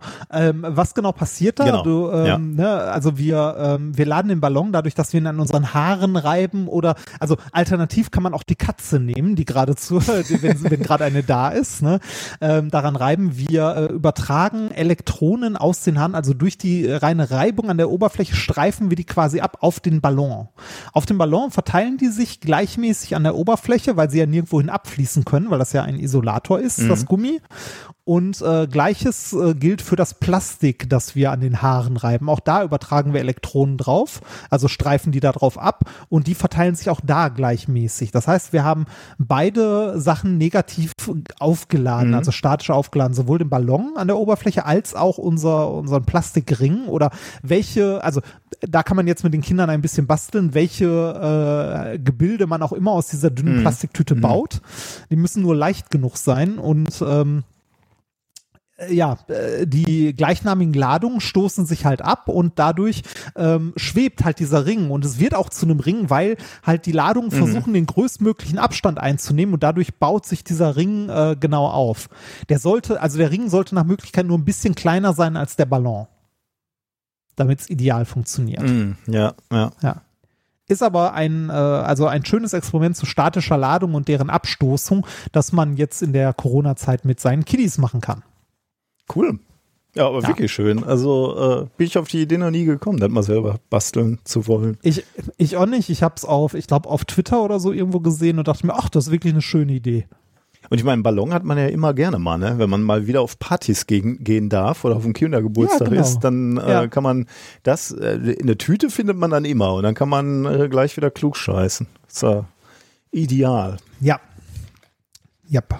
Dann machen wir mal ein bisschen Musik. Ähm, Longest Time in der Quarantäne-Edition haben wir euch mitgebracht, beziehungsweise wir haben es geschenkt bekommen, ja, Gesch Geschenke bekommen, äh, geschickt bekommen von Bini. Ähm, sehr guter Song. Viel Spaß damit. One, two, three, four.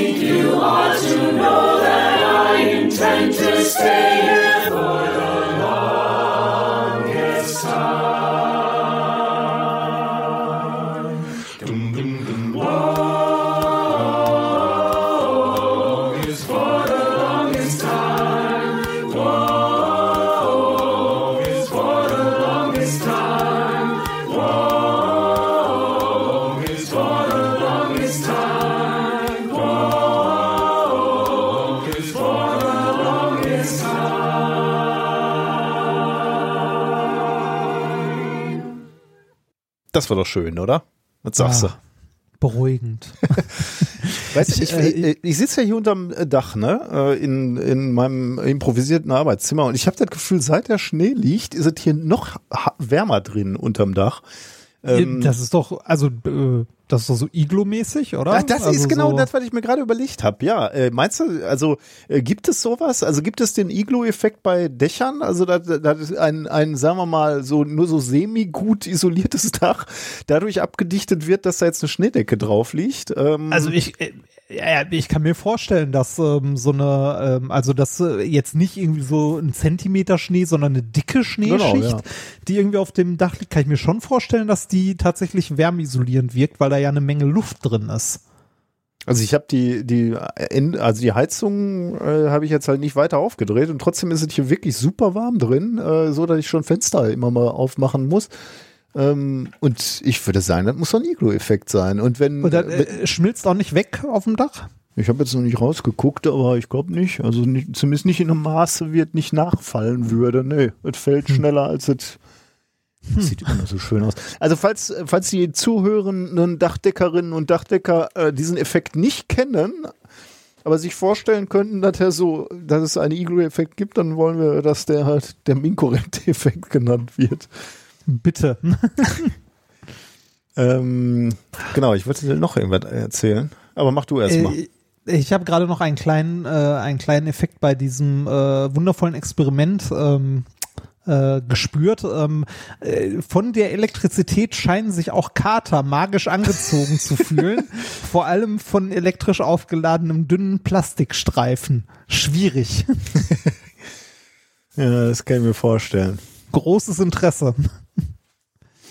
Gut, machen wir noch ein bisschen Wissenschaft, oder? Bitte. Ähm, paradoxer Kühleffekt äh, ist der, Ah. Thema Nummer drei, äh, was, was ich rausgesucht habe. Äh, man muss sich immer vorbereiten auf dümmliche Einwände der Klimawandelleugner. Hat, äh, fand ich so parademäßig äh, zeigte sich das im letzten Frühjahr. Da war wieder so ein Typ von der AfD, der sich zu Wort meldete und irgendwie so sinngemäß meinte, jetzt wo im Lockdown weniger Verkehr ist, müsste doch kälter werden. Ähm, und da das nicht passierte, war für ihn sofort wieder der gesamte Klimawandel widerlegt. Äh, das zeigte Okay. natürlich mal wieder den überragenden Mangel an naturwissenschaftlichem Wissen äh, oder äh, nicht mal naturwissenschaftlichem Wissen, sondern einfach äh, einfaches Alltagswissen einfach.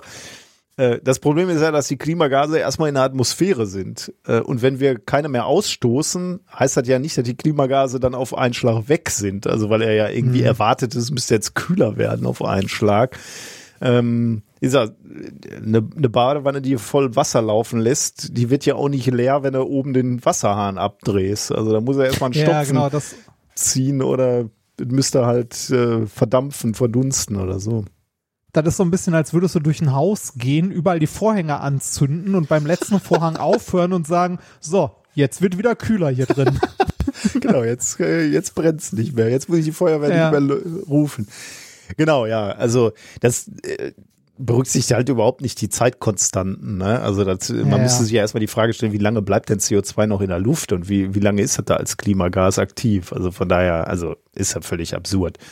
Ähm, aber jetzt würde ich gerne ein Paper vorstellen, weil ich es tatsächlich akademisch spannend fand, weil, weil es mal wieder aufgezeigt hat, wie komplex das Thema Klima sein kann. Aber bei meiner Einführung merkst du schon, dass ich natürlich auch die Gefahr sehe, dass jetzt Schwurbler und Leugner wieder aufschreien und aufstehen und sagen, aha, hier stimmt doch irgendwas nicht mit euren komischen Klimavorhersagen. Ähm, weil die, weil die Idee ist tatsächlich genau die, die ich, mit der ich gerade das Thema begonnen habe, nämlich die Frage, wie beeinflusst eigentlich der Corona-Lockdown ähm, die Luftverschmutzung und damit das Klima?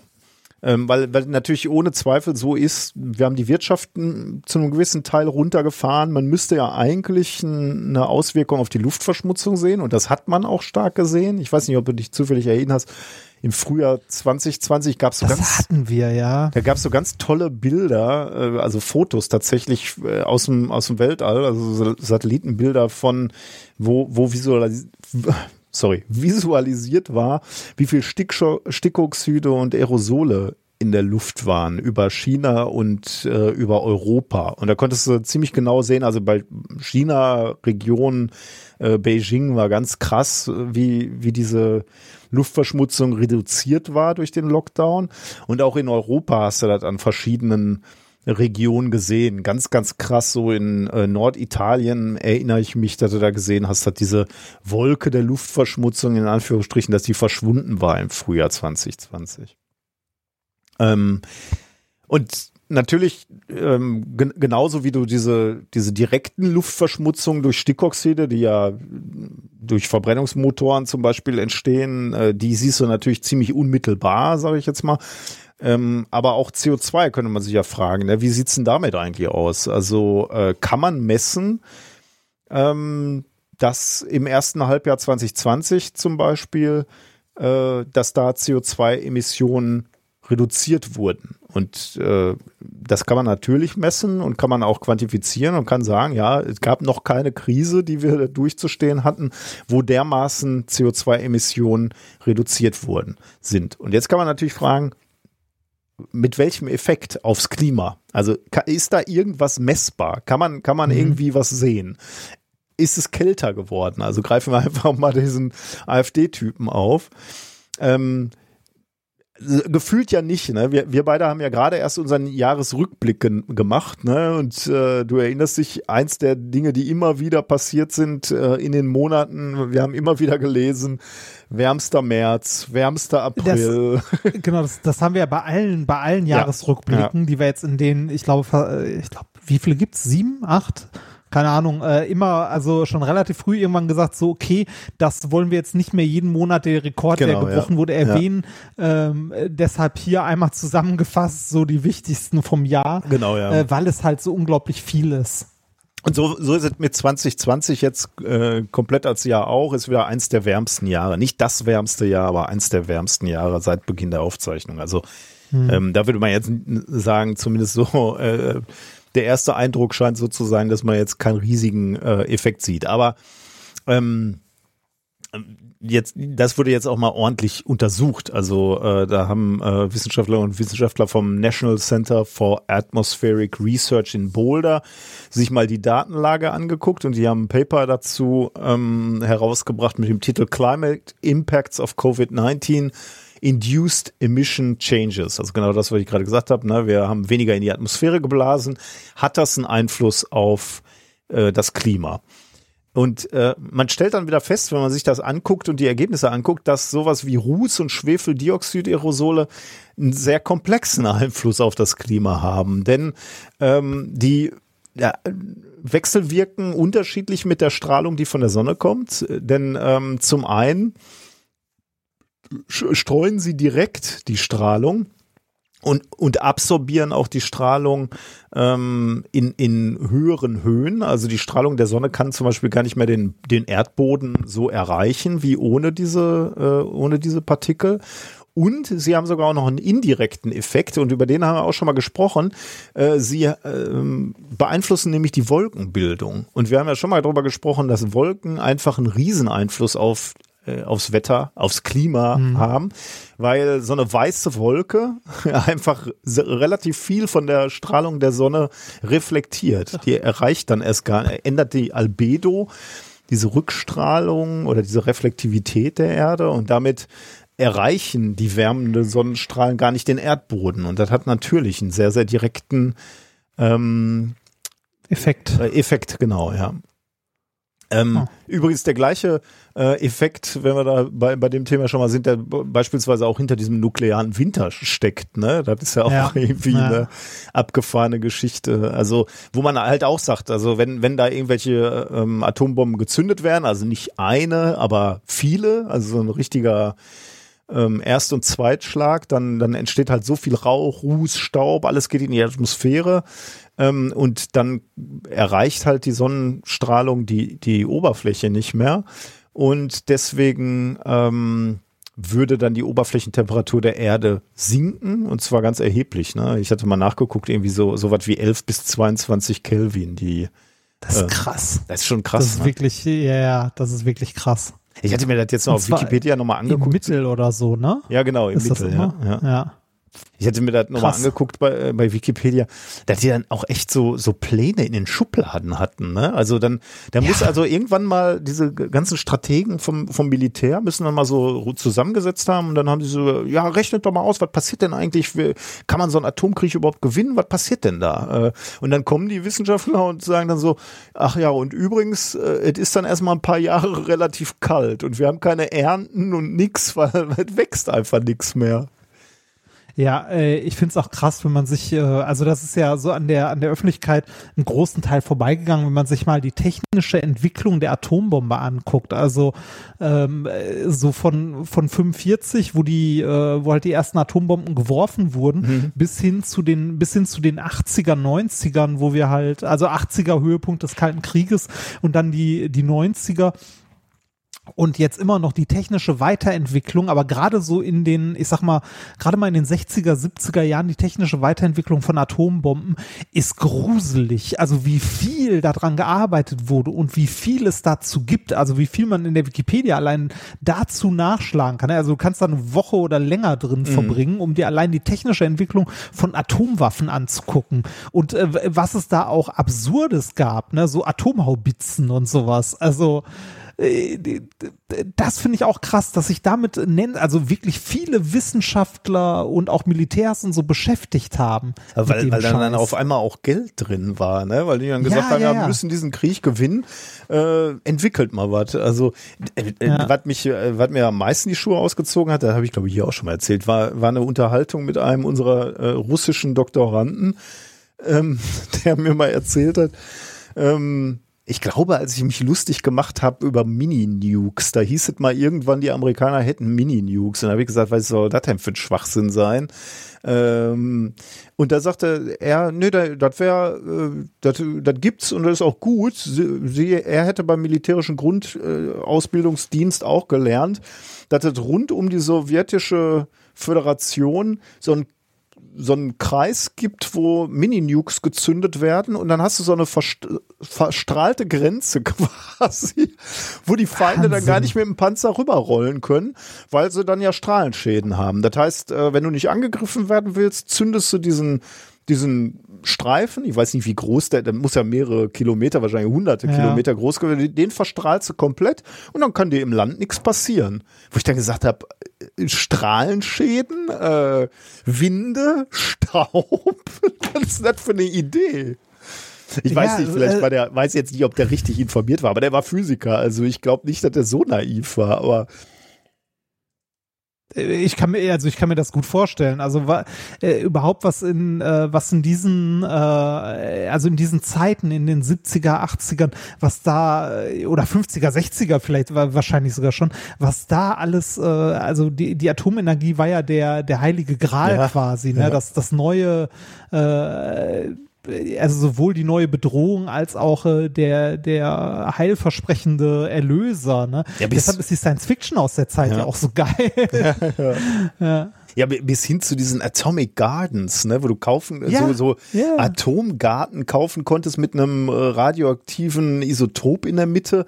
Und die Idee war, diese Pflanzen zu verstrahlen, damit die schneller wachsen oder mehr, mehr Erträge bringen oder sowas. Ja, ne? gucken, also gu gucken, was da rauskommt. ne? Das ist quasi die, das war die, die Schrotflinten-Variante der Genmanipulation. Ja, stimmt, ja. Also, und, und, und das Geile ist, dass die, äh, also, dass die äh, Pflanzen, die dabei rausgefallen sind, ja heute in unseren Nahrungsmitteln immer noch vorkommen.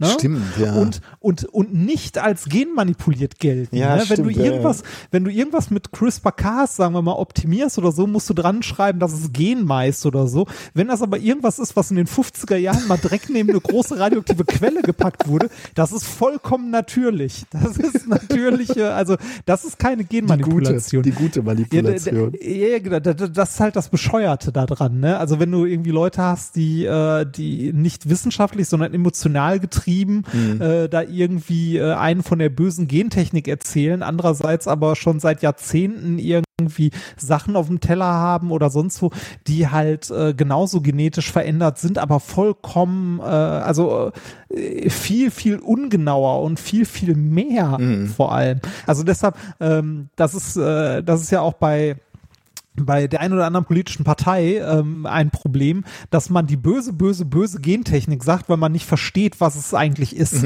Ja. Oder es, es, es vielleicht versteht, aber politisch nicht, äh, nicht machen kann oder nicht durchsetzen kann, weil man halt die Wähler verlieren würde, die irgendwie alle mit dem, äh, also zumindest aus der Richtung, die dann irgendwie, weiß ich nicht, im Bioladen einkaufen gehen und glauben, dass da die Sachen halt nicht genmani gen, in Anführungszeichen genmanipuliert Ja. sind. Ja. Ach, naja. Okay, zurück zum Klima. Ähm, Ja, bitte. Nochmal kurz zusammengefasst, was wir gerade gehört haben. Also Schwebteilchen, die wir irgendwie in der, in der Atmosphäre haben, können Kondensationskeime sein für Wolken und können dadurch einen Kühleffekt bewirken. Also es bilden sich mehr Wolken, wenn Dreck in der Luft ist. Sonnenstrahlung wird reflektiert und deswegen ist es verhältnismäßig kühler auf der Erde. Und deswegen haben die äh, Forscher jetzt in dieser, in dieser Studie sich mal angeguckt, ob denn, denn wir, wir gehen ja jetzt davon aus, Aerosolemission wurde reduziert im Frühjahr 2020. Das heißt ja im Umkehrschluss, eigentlich müsste es wärmer geworden sein, denn diese reflektierende Wirkung war ja nicht mehr da. Ne? Also haben sie sich angeguckt, kann man das denn auch messen, regional und global, dass es wärmer geworden ist? Ähm, und ähm, das konnten sie tatsächlich messen. Also sie haben da erstmal berechnet, wie viel äh, Emission denn eingespart wurde und welchen Effekt das dann kurzfristig natürlich zugegebenerweise auf die Temperatur hatte. Und sie kamen auf ein Ergebnis, dass die Abnahme von Ruß- und Schwefelerosolen dazu geführt hat, dass global 0,29 Watt pro Quadratmeter mehr Sonnenlicht auf die Erde getroffen ist bei warmen, also bei klarem Himmel, also bei äh, wolkenlosem Himmel. 0,29 Watt. Jetzt muss man sich natürlich fragen, pro Quadratmeter. Jetzt muss man sich natürlich fragen, äh, ist das jetzt viel, ist das wenig? Was ist denn normal? Ähm, bei einem wolkenlosen Himmel ähm, sprechen wir normalerweise von 1000 Watt pro Quadratmeter etwa Leistung. Ähm, und jetzt äh, ist also 0,29 Watt dazugekommen. Das ist jetzt nicht so viel. Ne? 1000 Watt bei schönem Wetter, bei wolkenlosem Himmel, 50 Watt pro Quadratmeter bei, ähm, wenn es bewölkt ist. Also sieht man auch schon eine, eine erhebliche Differenz. Ähm, Jetzt kann man sich natürlich überlegen, okay, äh, 0,29 Watt, ist das denn irgendwas Messbares? Könnte man das, sieht man das denn äh, in, den, in den Lufttemperaturen auch? Äh, haben sie sich angeguckt, März bis Juni 2020 und stellen fest, es gibt Orte, wo man das tatsächlich statistisch signifikant messen kann, dass die Temperaturen unter Berücksichtigung der speziellen Wetterlage, unter Berücksichtigung ähm, der aktuellen Atmosphärengase, die du gerade in der, in der Luft hattest, ähm, dass die Temperaturen da um 0,1 bis 0,3 Grad höher waren. Also, ähm, also ist, ist eher so ein akademisches, Pa- also, ja. oder? Also, oder, also er hat jetzt Ja. keinen Nutzen eigentlich, ne? Und ist vielleicht auch nie, jetzt Ja. nicht so sehr überraschend, aber ich finde es irgendwie äh, äh, spannend, dass man den Effekt sehen kann. Äh, und und, Ja, auf jeden Fall. Auf und jeden zeigt Fall. dir halt auch, wie, wie groß das System Erde ist und wie dringend man davon nur abraten kann, damit äh, Schindluder zu treiben. Denn so ein träges System, was erstmal auf Fahrt gekommen ist, da kannst du jetzt nicht sagen, lass uns alle mal ein klein bisschen weniger Auto fahren, sonntags fahren wir mal Fahrrad.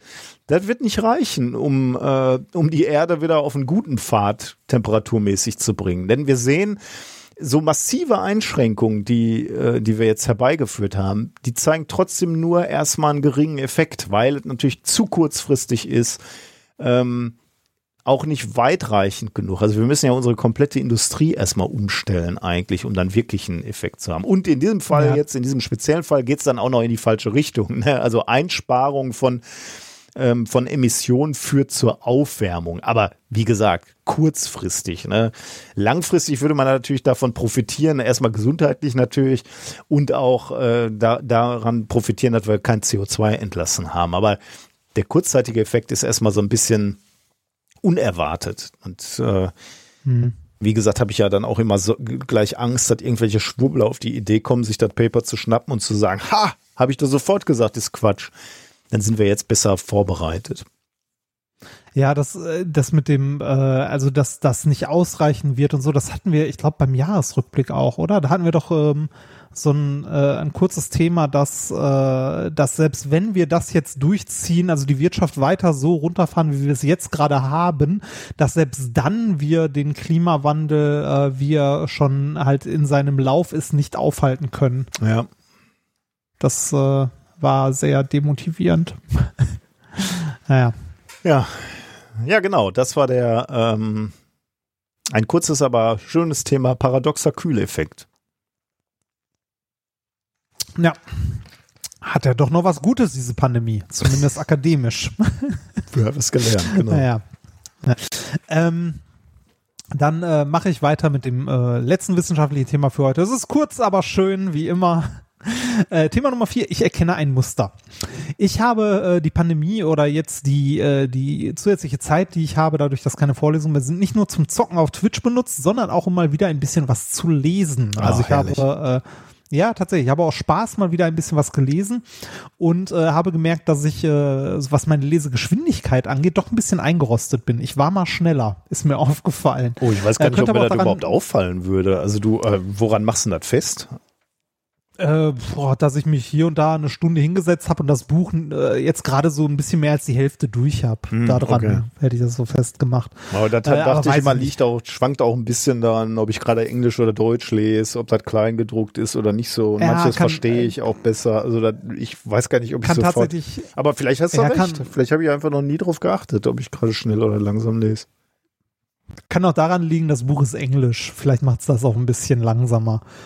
Naja, ähm, wo ich eigentlich darauf hinaus wollte, ist ähm, beim Lesen, ähm, was ich da interessant finde und äh, was mir früher nicht bewusst war, ist, dass wir, wenn wir Texte lesen oder Wörter lesen, wir ja gar nicht jeden einzelnen Buchstaben lesen oder sehen, sondern ähm, zumindest wenn wir geübt sind zu lesen, also jetzt nicht kleine Kinder, die gerade lesen und schreiben lernen, sondern Mhm. wirklich, wenn wir lesen und schreiben können, ähm, oder halt generell Leute, die nicht lesen können, die das gerade lernen, ähm, äh, wenn wir in der Lage sind zu lesen und so, dann äh, erkennen wir Wörter eher im Ganzen. Mhm. Also nicht die einzelnen Buchstaben, also schon gar nicht so, dass wir aus jedem Buchstaben irgendwie einen Ton in unserem Kopf formen, sondern wir erkennen, äh, wir erkennen Texte als Ganzes oder Worte oder einzelne, vielleicht sogar ganze zusammenhängende Worte als Ganzes, was auch dazu führt, dass man sich hier und da mal verlesen kann.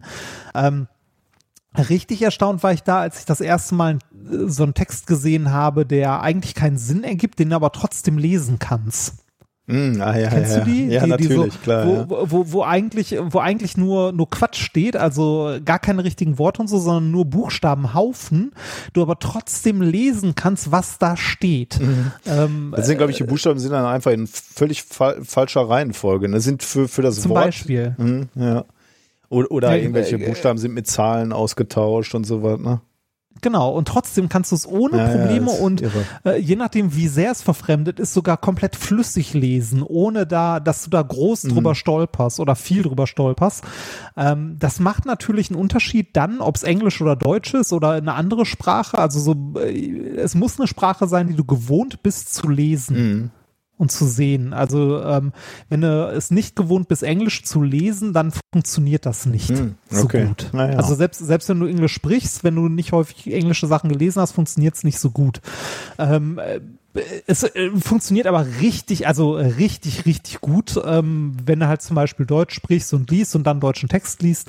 Ähm, ich war sehr, sehr erstaunt, als ich das das erste Mal gesehen habe und habe mir dann auch das erste Mal darüber Gedanken gemacht, ähm, wie Lesen überhaupt funktioniert. Und es ist, äh, wie ja gerade schon gesagt, nicht so, dass man jeden Buchstaben liest und betont, sondern man erkennt Muster. Ist das Und nicht auch das Prinzip von so, es gibt doch so Schnellleseprogramme und ich glaube, ich habe dann mal ausprobiert und äh, da war, glaube ich, die, die, die Programme zeigen dir dann immer ganze Wörter, aber immer nur ein Wort. Also du guckst nur so gerade, Ja. du musst nicht die Seite abscannen, sondern du guckst einfach nur immer nach vorne und die zeigen dir ein Wort und der, der Tempo der Wörter wird immer schneller. Und äh, auch daran sieht man ja eigentlich, dass man diese Muster der Wörter erkennt, ne? Und nicht, wie du sagst, die einzelne Buchstabe identifizieren muss. Genau. Das ist, also ich glaube, ähm, bei diesen, als das damals mal so viral rumging mit diesen Texten, ist, glaube ich, das Wichtigste äh, bei einem Wort, dass irgendwie die erste und die letzte Silbe stimmt.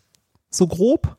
Alles, was dazwischen steht, ist vollkommen egal und die Länge des Wortes Ja. muss stimmen. Also die Länge und der erste und letzte Silbe sollte stimmen. Der Rest dazwischen kann irgendwas sein, das äh, nimmst du gar nicht richtig wahr. Und äh, das ist ja schon faszinierend. Also vor allem ist das faszinierend ähm, für die für die Studie ähm, oder für das Paper, das ich jetzt hier habe. Ähm, und zwar die Frage, wie kommt es dazu? Wie funktioniert dieser Mechanismus in unserem Hirn? Also das, äh, das Paper heißt General Purpose Mechanism of Visual Feature Association in Visual Word Identification and Beyond, erschienen in Current Biology am 7.1. mit Forschern aus Italien. Und zwar haben die sich die Frage gestellt, ähm, wie kann das sein, dass unser Hirn in der Lage ist, ähm, Texte so zu verarbeiten oder einzelne Worte, weil ähm, unser Gehirn, die Strukturen unseres Gehirns und wie es funktioniert, sind älter als die Erfindung der Schrift und des Okay. geschriebenen Wortes.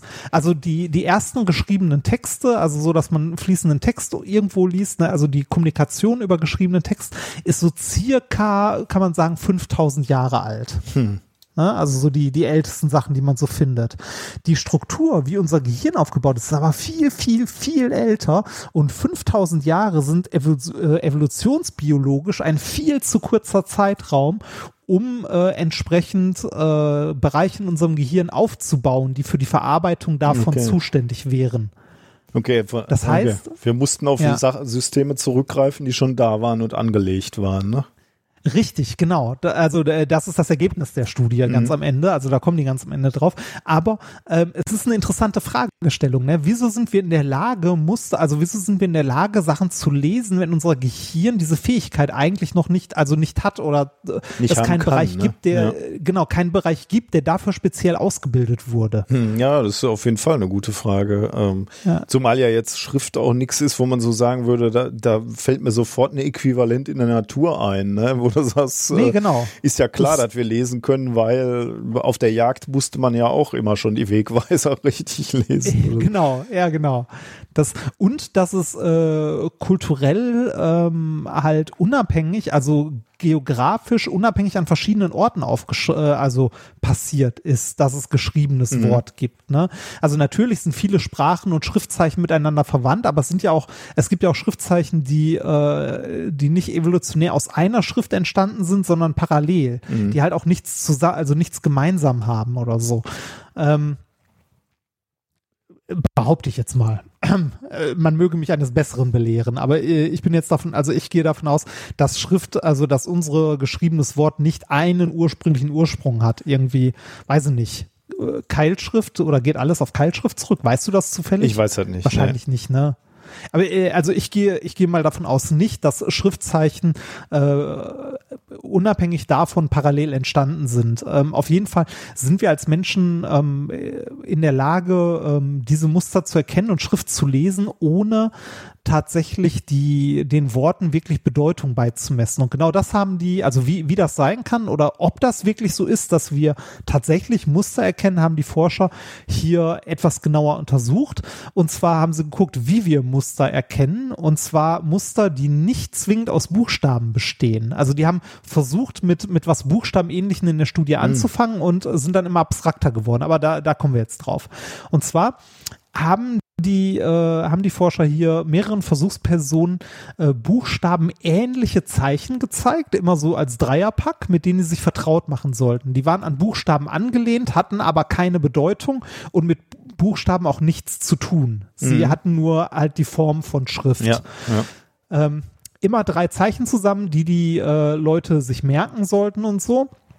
Und im nächsten Schritt haben die dann ähm, äh, kommen mehrere Kombinationen dieser, dieser äh, den Versuchsteilnehmer bekannten Pseudobuchstaben gezeigt in verschiedenen Reihenfolgen und die äh, Leute sollten dann identifizieren, ob sie denn diese, äh, ob ihnen das bekannt vorkommt oder nicht, also ob sie diese, diese, diesen Buchstaben Salat, irgend, ob sie da drin irgendwas identifizieren konnten, also wiedererkennen äh, kennen konnten oder nicht.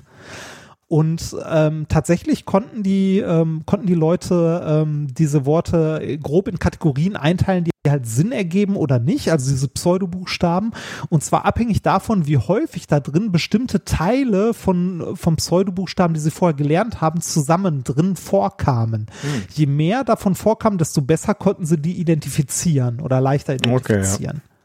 Ne? Ähm, also äh, quasi ähm, das, was wir beim Lesen lernen, ne? also wir, wir haben ja auch verschiedene Zeichen, die häufiger zusammen vorkommen, die wir schnell identifizieren können. Das gleiche jetzt übertragen auf, auf Pseudobuchstaben, die keinen Sinn ergeben, aber die trotzdem erkannt werden. Das Experiment haben sie dann noch weitergeführt und zwar ähm, wollte man ja eigentlich rausfinden, was das ist, was dort erkannt wird, ne? weil es sind ja nicht die Buchstaben, sondern es muss was anderes sein, also irgendeine Form von Muster. Haben sie das Ganze wiederholt mit dreidimensionalen Gebilden und zwar mit, äh, mit so einer Art Baum, was so drei Arme hat, die unterschiedlich geformt waren.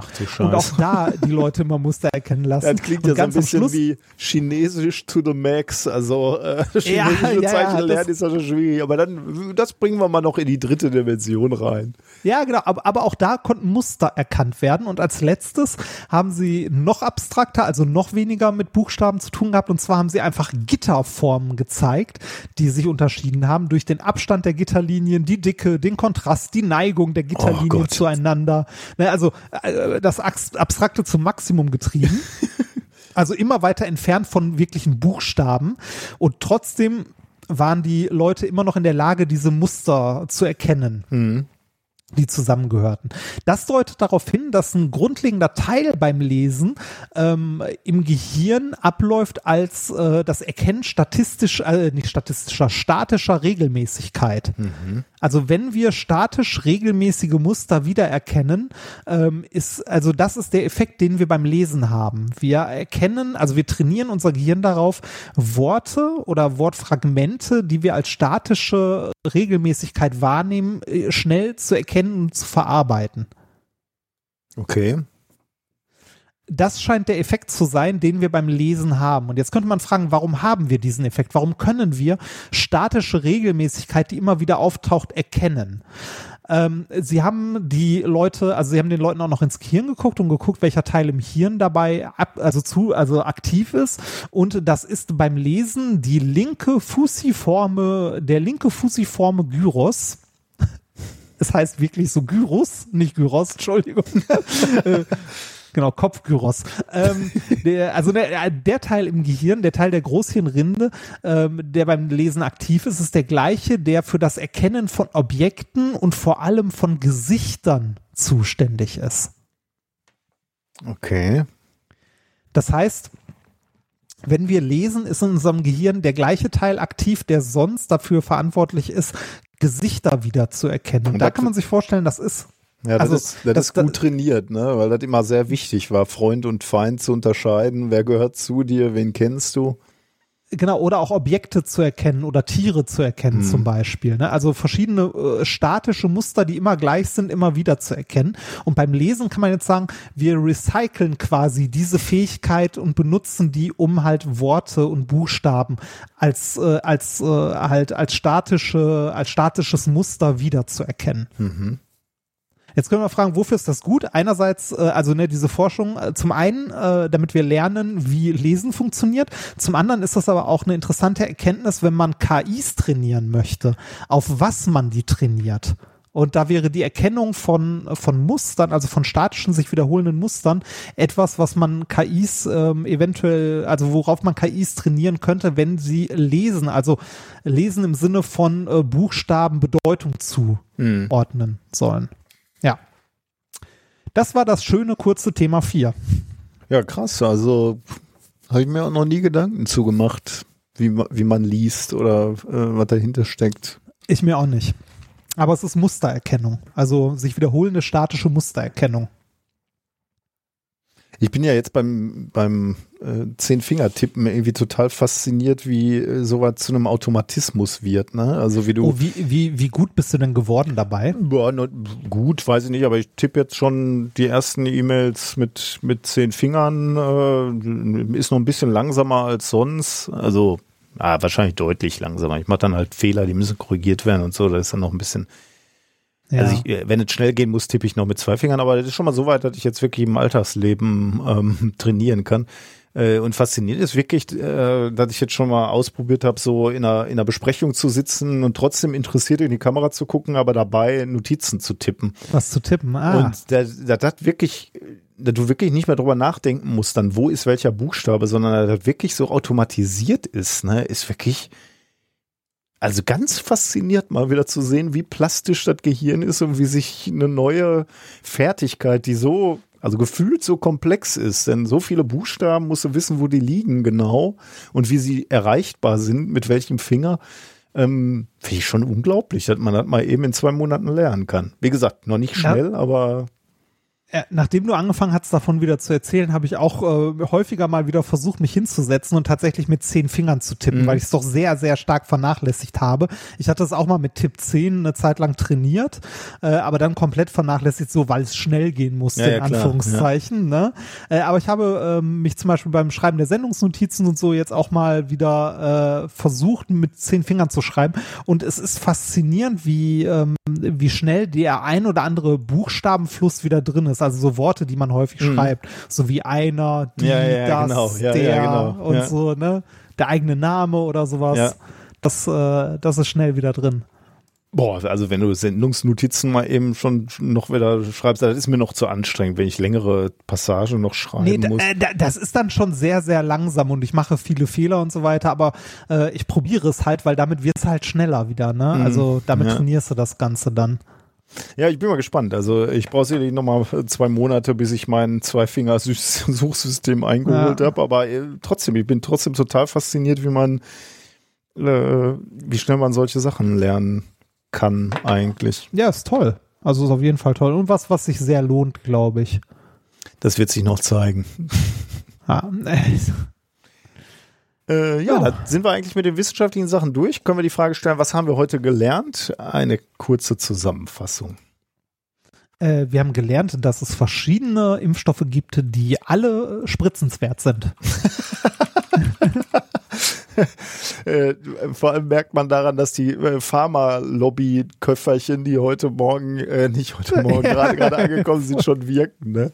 Ja, ja.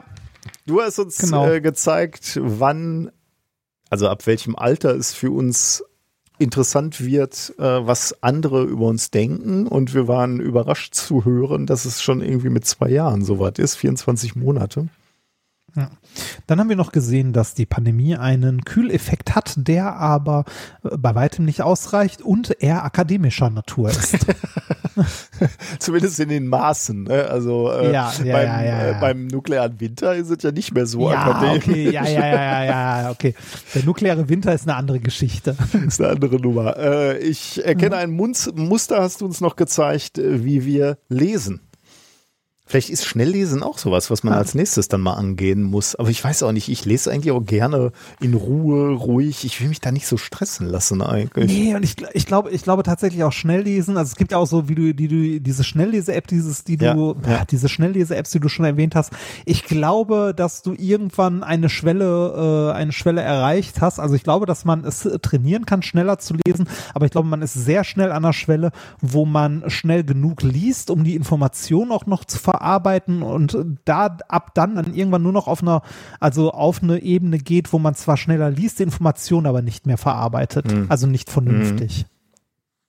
Das so ähnlich also, wie beim Podcast, den du immer schneller machst, ne? Also Ja. äh, das geht bei mir auch, also kann man halt auch trainieren und äh, ähm, aber irgendwann glaube ich auch, dass du dann irgendwann nichts mehr mitkriegst oder wenig mitkriegst. ja, und irgendwie lesen soll ja auch Genuss sein. Ne? Ich will Ja, ja, genau. auch mal noch mal einen Ein Ab. Absatz, wenn, wenn, wenn ein Absatz gut war, lese ich den auch noch mal ein zweites Mal oder ich spring, blätter noch mal zwei Seiten zurück und will noch mal versuchen, das noch mal im Zusammenhang zu, zu setzen. Und wenn, wenn ich dann vor so einer App sitze, wo, wo mir nur immer das nächste Wort gezeigt wird und ich kann nur immer vorwärts, vorwärts, vorwärts, stelle ich mir wahnsinnig und- anstrengend vor. Und gerade auch, also gerade auch, wenn man ein, äh, wenn man einen Roman, sagen wir mal, liest, wo eine Geschichte erzählt wird, ne, wenn einem das zu langsam geht, dann liest man nicht zu langsam, sondern das Buch ist scheiße. ja, ist also, ne, wenn, äh, wenn ich das Gefühl habe, oh, mach weiter, mach weiter, schneller, schneller, schneller, dann ist das Buch halt doof. Ja, ich sag mal Oder, so. oder, oder das Buch ist nicht doof, sondern für einen nicht gut. So. Ich sag mal so, ähm, Herr der Ringe ist ein großartiges Buch, ne? Aber, oder mehrere Bücher ja zugegeben. Äh, aber es gibt auch äh, Abschnitte, wo ich beim zweiten, dritten Lesen Sa äh, ich sag mal so, Tom Bombadil, ne? Ist so ein, ist so ein Abschnitt. Kein schlechtes Wort über Tom Bombadil. Ernsthaft? Ja, was denn? Mein Gott. Also der ich, war mir ein bisschen arg anstrengend, ehrlich gesagt. ich fand, also ich fand das, äh, ich fand das äh, faszinierend, dass der, ähm, also ich dachte also, hm, okay, was passiert da? Mal gucken und bla bla. Und dann, dass er sich den, äh, de- den Ring angeguckt hat, auf den Finger steckte und nichts passiert ist. Das fand ich toll. Ja, okay, ja. Aber ich, äh, ich muss zugeben, ich habe, glaube ich, Tom Bombadil äh, und das ganze Kapitel habe ich wirklich erst einmal gelesen, glaube ich, weil ich dann ein paar Mal übersprungen bin. Äh, vielleicht müsste ich ja, das jetzt auch für die nochmal. Geschichte halt nicht so wichtig, ne? Ja, und irgendwie, ich weiß nicht, das erschien mir auch so alles so äh, extrem detailverliebt, aber die, ich habe mich die ganze Zeit gefragt, wo führt das hin, wo führt das hin? Aber vielleicht, weiß ich nicht, vielleicht war- hatte ich auch einen schlechten Tag, als ich das gelesen habe. Weiß ich Äh, nicht. mir, äh, mir ging das so bei ähm, Solaris. Hast du Solaris mal gelesen? Du hast es gelesen sogar? Ich habe ja nur die Ich Hörspiele das gehört. gelesen. Oh, okay. Nee, äh, nee, nicht Trisolaris. Ach so, okay, dann habe ich es verwechselt. Okay. Solaris, Nein, nein, nee, Solaris. ich nicht. Nee. Von, äh, wie ist er nochmal? Äh, Stanislav Lem. Ah, Ein Klassiker der Klassiker, Science Fiction. ja, ja. Ja, gilt als ein Meisterwerk des Genres, bla bla, wurde dreimal verfilmt und so. Äh, ich habe es gelesen und es ist unglaublich langweilig, also mal ohne Scheiß. Also äh, der, äh, der, äh, also es geht ja, es geht ja da um diesen Planeten. Ich kriege es auch nur noch so halb zusammen und ähm, der, äh, der denkt sich dort tatsächlich eine komplette Physik dieses Planeten aus.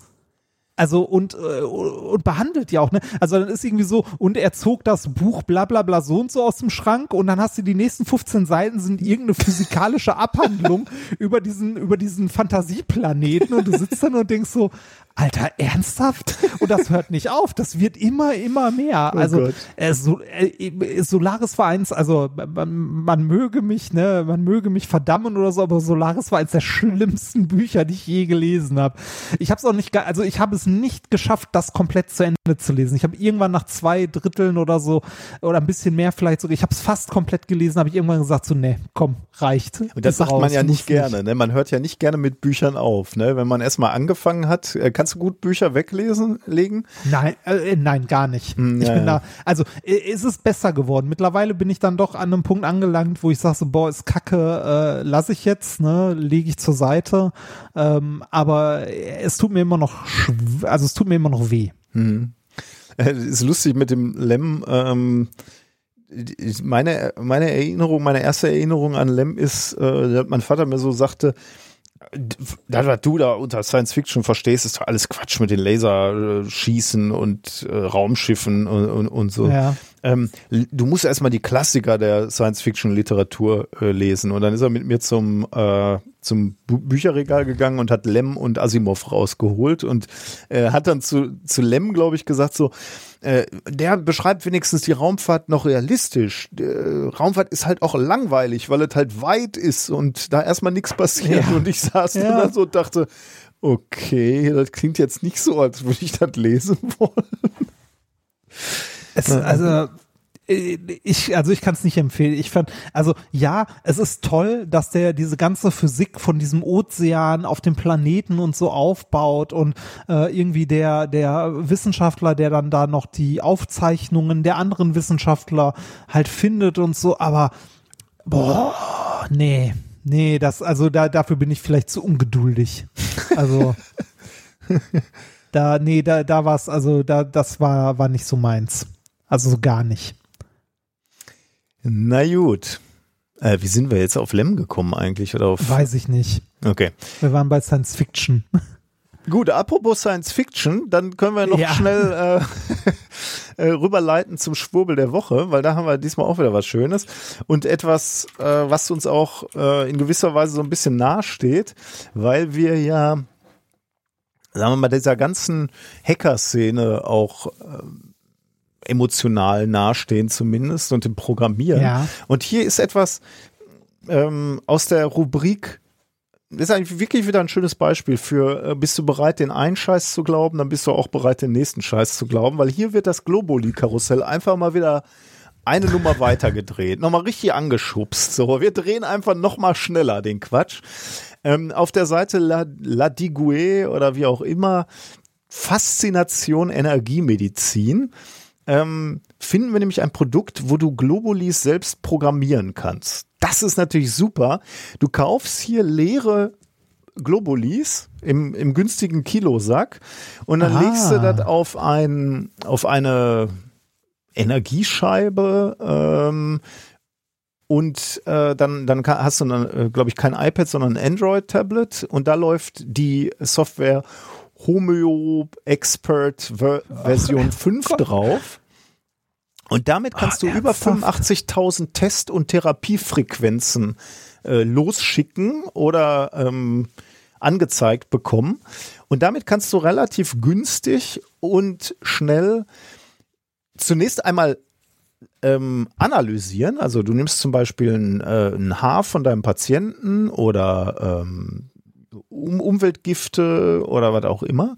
Und äh, die analysierst du und die, die Software gibt dir dann raus, welches homöopathisches Mi Mittel dir dagegen hilft. Ähm, beziehungsweise aus den Krankheiten deiner Patienten kann dieses, kann diese Software auch gleich die, das Heilmittel machen. Ähm, und diese, diese Informationen werden dann auf die Globulis übertragen. Also die, die legst du dann auf so eine kleine Scheibe, die du günstig dazu kaufen kannst. Und dann ähm, äh, programmierst du diese, äh, die, diese Globuli. Also du kannst die erstmal neutralisieren, löschen, also so, so was wie formatieren, würde ich sagen. Und dann ähm, bespielst du die neu, je nachdem, wie du, wie du es gerne haben möchtest. Ist das nicht toll? Alter. Wahnsinn. Wahnsinn. Und Wirklich Wahnsinn. ähm, profitieren Sie vom sichtbaren Energiepotenzial Ihrer Patienten durch Bovis, Bovismetrie. Seit dem, Ernsthaft? Seit 6 2015 äh, arbeiten die mit Bovismetrie. Äh, da ist mal wieder dieses schöne Oh. Wort Bovismetrie. Äh, zu, zu dem Bovis wollte ich noch was sagen. Äh, wenn wir ähm, bei unserem Minkorrekt-Kanal äh, bei Twitch, ne, wenn wir diese, also wenn wir genug gestreamt haben, dass wir den Affiliate-Status haben, dann können wir Kanalpunkte einführen. Kanal, im Moment Kanalpunkte bekommt man dafür, dass man halt guckt und kann dann damit seine Nachrichten hervorheben und so weiter. In meinem Kanal heißen die Nupsi. Also in, in, äh, in meinem Ja. Kanal ist die Kanalwährung Nupsi, also die Kanalpunkte. Ähm, ich habe mir überlegt, bei Minkorrekt könnten wir die Bovis nennen. Oder Wörems, ne? weil die ja auch Oder, immer. oder Wörems, ja. Könnte man aber auch. Bovis ist auch geil, ja. Also eigentlich muss Ja. man, muss man fast Bo Bovis nehmen. ja, um dann die Nachricht hervorzuheben, äh, zahlt dann halt 100 Bovis. Also ich möchte hier noch zwei Sachen zitieren, weil es so schön ist. Mit der Homo Expert Zusatzspule können Sie verschiedene Trägersubstanzen wie zum Beispiel Ohrtemplantate, Globuli oder Flüssigkeiten in Glasröhrchen, Metallbehältern oder Infusionsflaschen mit ausgewählten Frequenzen informieren. Hierzu wird die Zusatzspule über die Kopfhörerbuchse Ihres Tablets angeschlossen. Das ist auch toll, oder?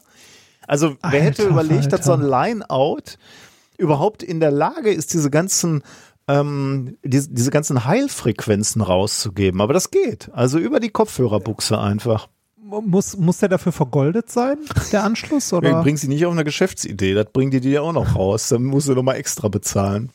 Sollten Sie größere Mengen mit Frequenzen bespielen wollen, wie zum Beispiel Futtersäcke im Pferdestall, können wir Ihnen andere technische Lösungen anbieten. Schreiben Sie uns einfach. Geil, oder? Wahnsinn. Ey, das, ich, ver- ich, ich bin, ich sitze bei sowas immer noch äh, zum einen unglaublich davor, dass das legal ist, dass das wirklich, dass Ja. man das machen darf, finde ich, äh, finde ich hart. Ähm, ich bin zum anderen aber mindestens, also nein, wenn nicht sogar, wenn nicht sogar härter betroffen, äh, wenn du mal auf, ähm, also ich habe mal auf über uns ähm, geklickt. Warum ist denn hier ein Bild vom CERN bei der auf der Seite? Besuchen CERN Europäische Organisation für Kernforschung. Was? Warte mal, warte Oh mal, ja. warte mal. Die, die das ein Ausschlaggebend für die für den Besuch. Okay, ne, GmbH hatte sich der Idee verschrieben, die Homöostase eines Organismus wiederherzustellen zu können. Biofrequenzen geben dabei den Organismus die Information, die benötigt, um Umweltbelastungen abzubauen und behandeln mit äh, mit Pestiziden angereicherte Lebensmittelverarbeitung, Stressbelastung standzuhalten, die in hektische Gesellschaft im Alltag gehören. Ausschlaggebend für diese Idee war der Besuch 2016 im CERN der Europäischen Organisation für Kernforschung, was Ja, und dort es wurde der weiter. Vater, Ja. dort wurde der Vater des Homeo-Experts das Mars 3, ein medizinisches Bioresonanztherapiegerät der Firma Bruce Coppen Laboratories in einer Studie über Autismus getestet. Nach dem Besuch und einer Führung durch die Anlage 150 Meter unter der Erde war für HP Sabine Goldmann, also Heilpraktikerin Sabine Goldmann klar erwiesen, dass es eine Dimension ohne Raumzeit gibt, dass diese Möglichkeit eröffnet, Frequenz, äh, Alter! Also, der, also den ersten Satz musst du dir nochmal äh, geben, ne? Dort, also im CERN war ein Experiment aufgebaut, offensichtlich. Und jetzt schreiben sie, dort wurde der, in Anführungsstrichen, Vater des Homeo-Expert, dem Schrott, den die hier gerade verkaufen, das Mars 3, ein medizinisches Bioresonanztherapiegerät der Firma Bruce Copen Laboratories. Das heißt, die, ver- die behaupten einfach mal, das ist der Vater von dem Gerät, den sie hier versch- ver verhökern. Das ist schon echt hart, muss man sagen. Vor, vor allem, dass sie hier noch schön ein Bild vom CERN und so, Ja, dass sie sich noch diesen ja. wissenschaftlichen, also wir, also wir kotzen ja schon immer, wenn die sich Begriffe nehmen, ne? Ja. Aber jetzt, also so klingt das auch noch so, als ob die hier äh, quasi im CERN ähm, das entdeckt hätten und äh, Und, und einen Daumen hoch gemacht haben, sozusagen, ne? ja, Wahnsinn. Ja, das finde ich ja auch immer, ne? Also, also hier auf dieser Seite, ne, da sind jetzt, äh, es gibt Leute, die, die glauben an Homöopathie. Können sie ja von mir aus machen. Ähm, das heißt, äh, also es muss dann ja irgendwie so eine, so eine, äh, die, die, die Institution der Homöopathen geben, die sagen, ja, wissen wir ja alles, auf, also verdünnen und dann aufschlagen und muss alles genau ablaufen, äh, dann wirkt das und ist toll.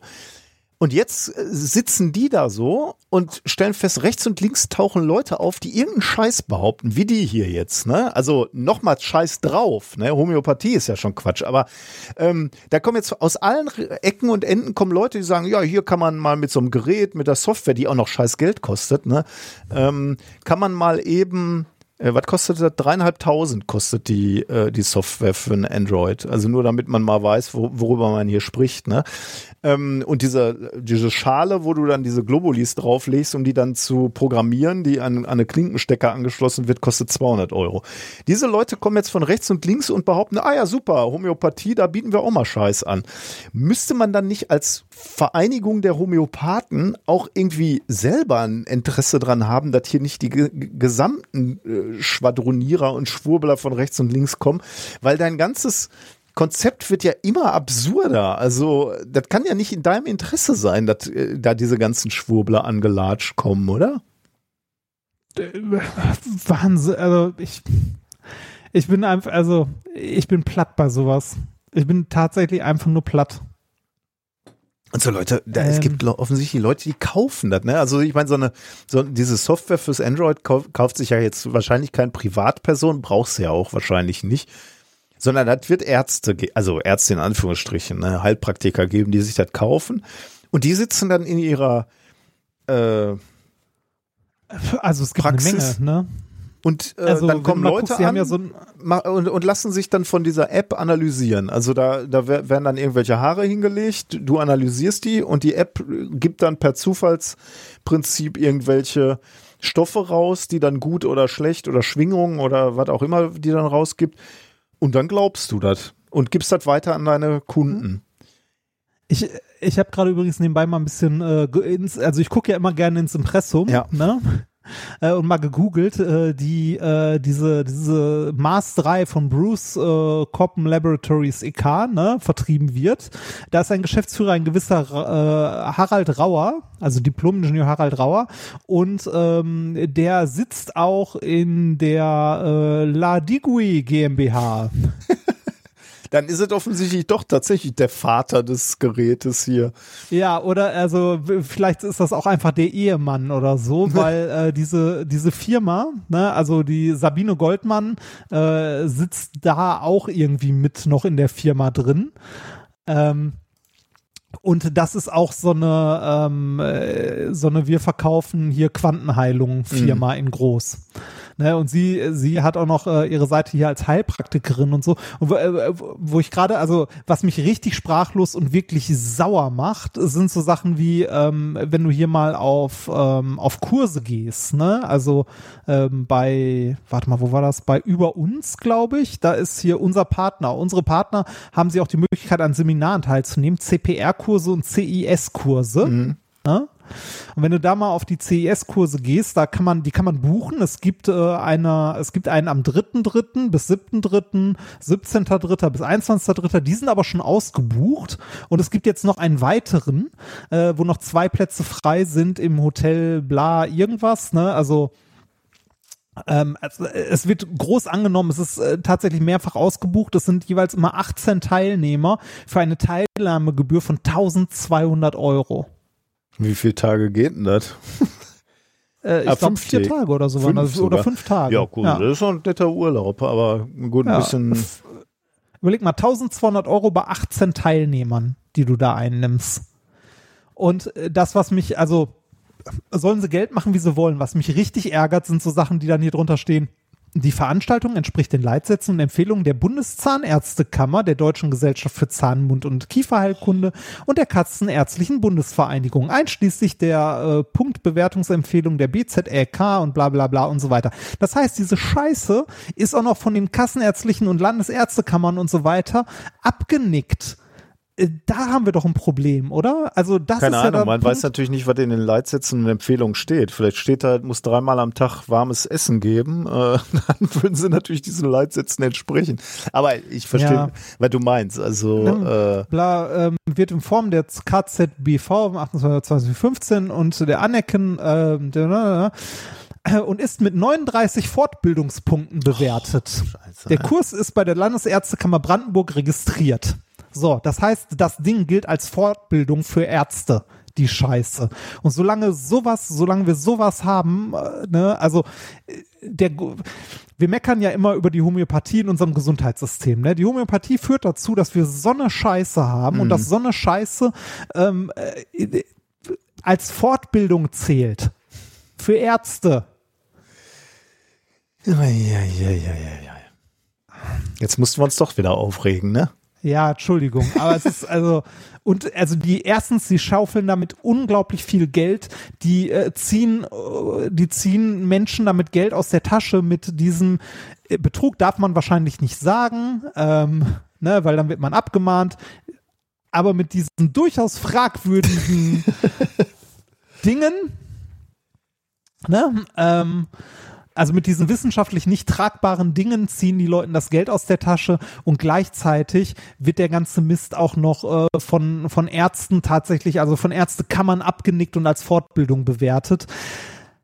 Ich kann nicht mehr. Also äh, ich kann, also, da denke ich mir wirklich, ey, das ist, da, da muss man eigentlich mal gegen fortgehen. Übrigens auf der Seite cpr-kurse.de gibt es eine Ärzteliste, wo ihr mal nachgucken könnt, zu welchen Ärzten ihr nicht gehen solltet. Sehr schön. Das ist doch vers versöhnlich, genau. Wenn Ja. man so eine Liste schon mal hat, ist das schon mal gut. bah. Okay, komm, machen wir noch ein bisschen äh, Hausmeisterei. Du hast hier noch Ja, was äh, notiert, glaube ich.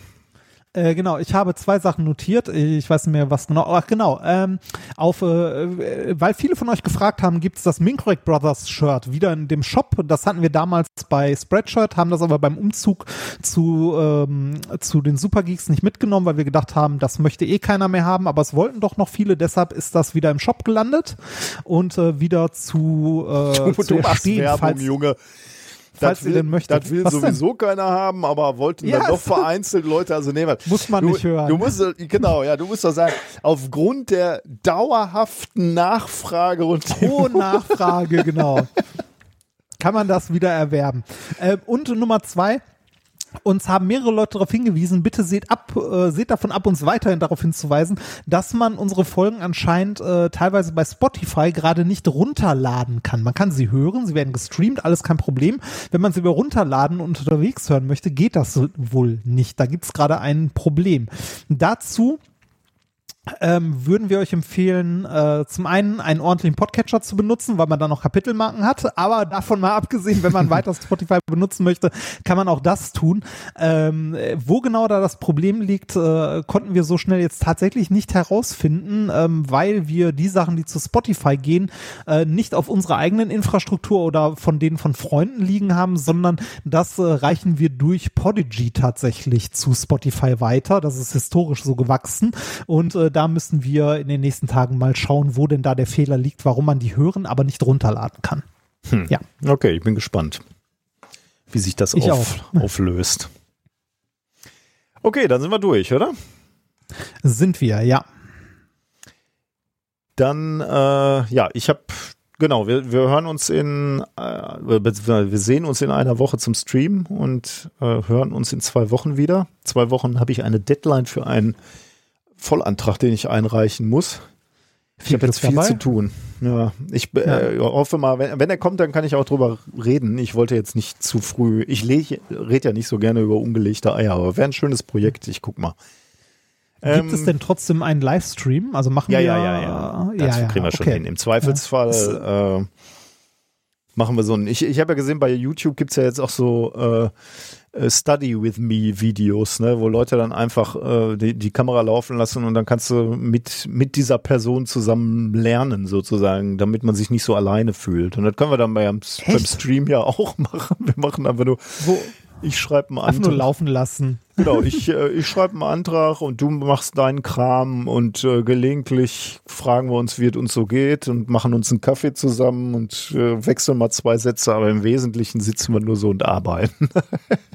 Das ist ein Trend, der komplett an mir vorbeigegangen Echt? ist. Study Ja. with me. Also ich hätte bei, Vier bei, Stunden Study with me und Oder- über 300.000 Aufrufe. Was? oder oder oder genau, ja, teilweise noch länger sogar. Also diese ganzen, ich ich äh, habe ja bei YouTube bin, bin ich auch so ein bisschen in dieser Productivity Blase unterwegs und da ist das ein ziemlicher Trend geworden, würde ich sagen. Also äh, Okay, Background Noise, so Rain und so kann ich ja noch verstehen. Zehn Minuten, no music. Ja, Ja, okay. ich glaube, wenn, wenn du so siehst, dass einer sehr diszipliniert arbeitet und du hast möglicherweise dann auch so ein bisschen das Gefühl, in Anführungsstrichen unter Beobachtung zu sein, äh, kann ich mir schon vorstellen, dass das funktioniert. Teilweise hatten, hatten die Kanäle dann auch äh, eine Zoom-Session am Laufen, wo du dich einloggen konntest. Das heißt, tatsächlich warst du unter Beobachtung in gewisser Weise. Okay. Ähm, Was ich noch verstehen kann, sind so Pomodoro-Sessions quasi, Ja, dass jemand ja. irgendwie so alle, alle 20 Minuten sagt, so, jetzt fünf Minuten Pause und Ja. dann, stimmt, ja. aber trotzdem schräg. Weißt du, früher konnte man einfach Super RTL anmachen und da lief das Feuer, aber Abends, wenn du von der Party nach Hause gekommen bist, ne? Ja. oder, oder ja, diese, zum Lernen. der, der Zug, der durch die Gegend gefahren ist, so. Äh, Ja, äh, Eisenbahnromantik. mein Gott, bin ich da schon besoffen nach Hause, Fernseher an, geil, der Zug fährt und dann gesessen und geguckt, ob ich erkenne, wo der gerade rumfährt. Äh, Die schönsten Strecken des Ruhrgebiets. Mein Gott, hätte ich Gibt's noch doch bestimmt, oder? so viel Zeit. Mit Sicherheit, ja. Gut, sind wir durch. Das war Minkorrekt Folge 184 vom 9.2.2021. Wir enden noch mit einem kleinen Musikbonmot. Macht's gut. Bis bald. Tschüss. This is the first law of thermodynamics. Get your geek on while I explainerize the mechanics. It's all about energy and where it doth go. It's all about transfer of energy, all about the flow. The total amount of energy in the universe will never change, never waver. It's constant, yeah? Got an eternal flavor. Not the band, obviously. Nuclear, solar, horse drawn, or synthetic. Energy comes in many forms potential and kinetic. A bag of sugar is energy in potential, guys. Burn it with a flamethrower and it'll caramelize. So energy is released, the amount don't change, it's just transferred from one form to another. It's like love that flows between one man and another. You could be that man. or maybe not. Okay?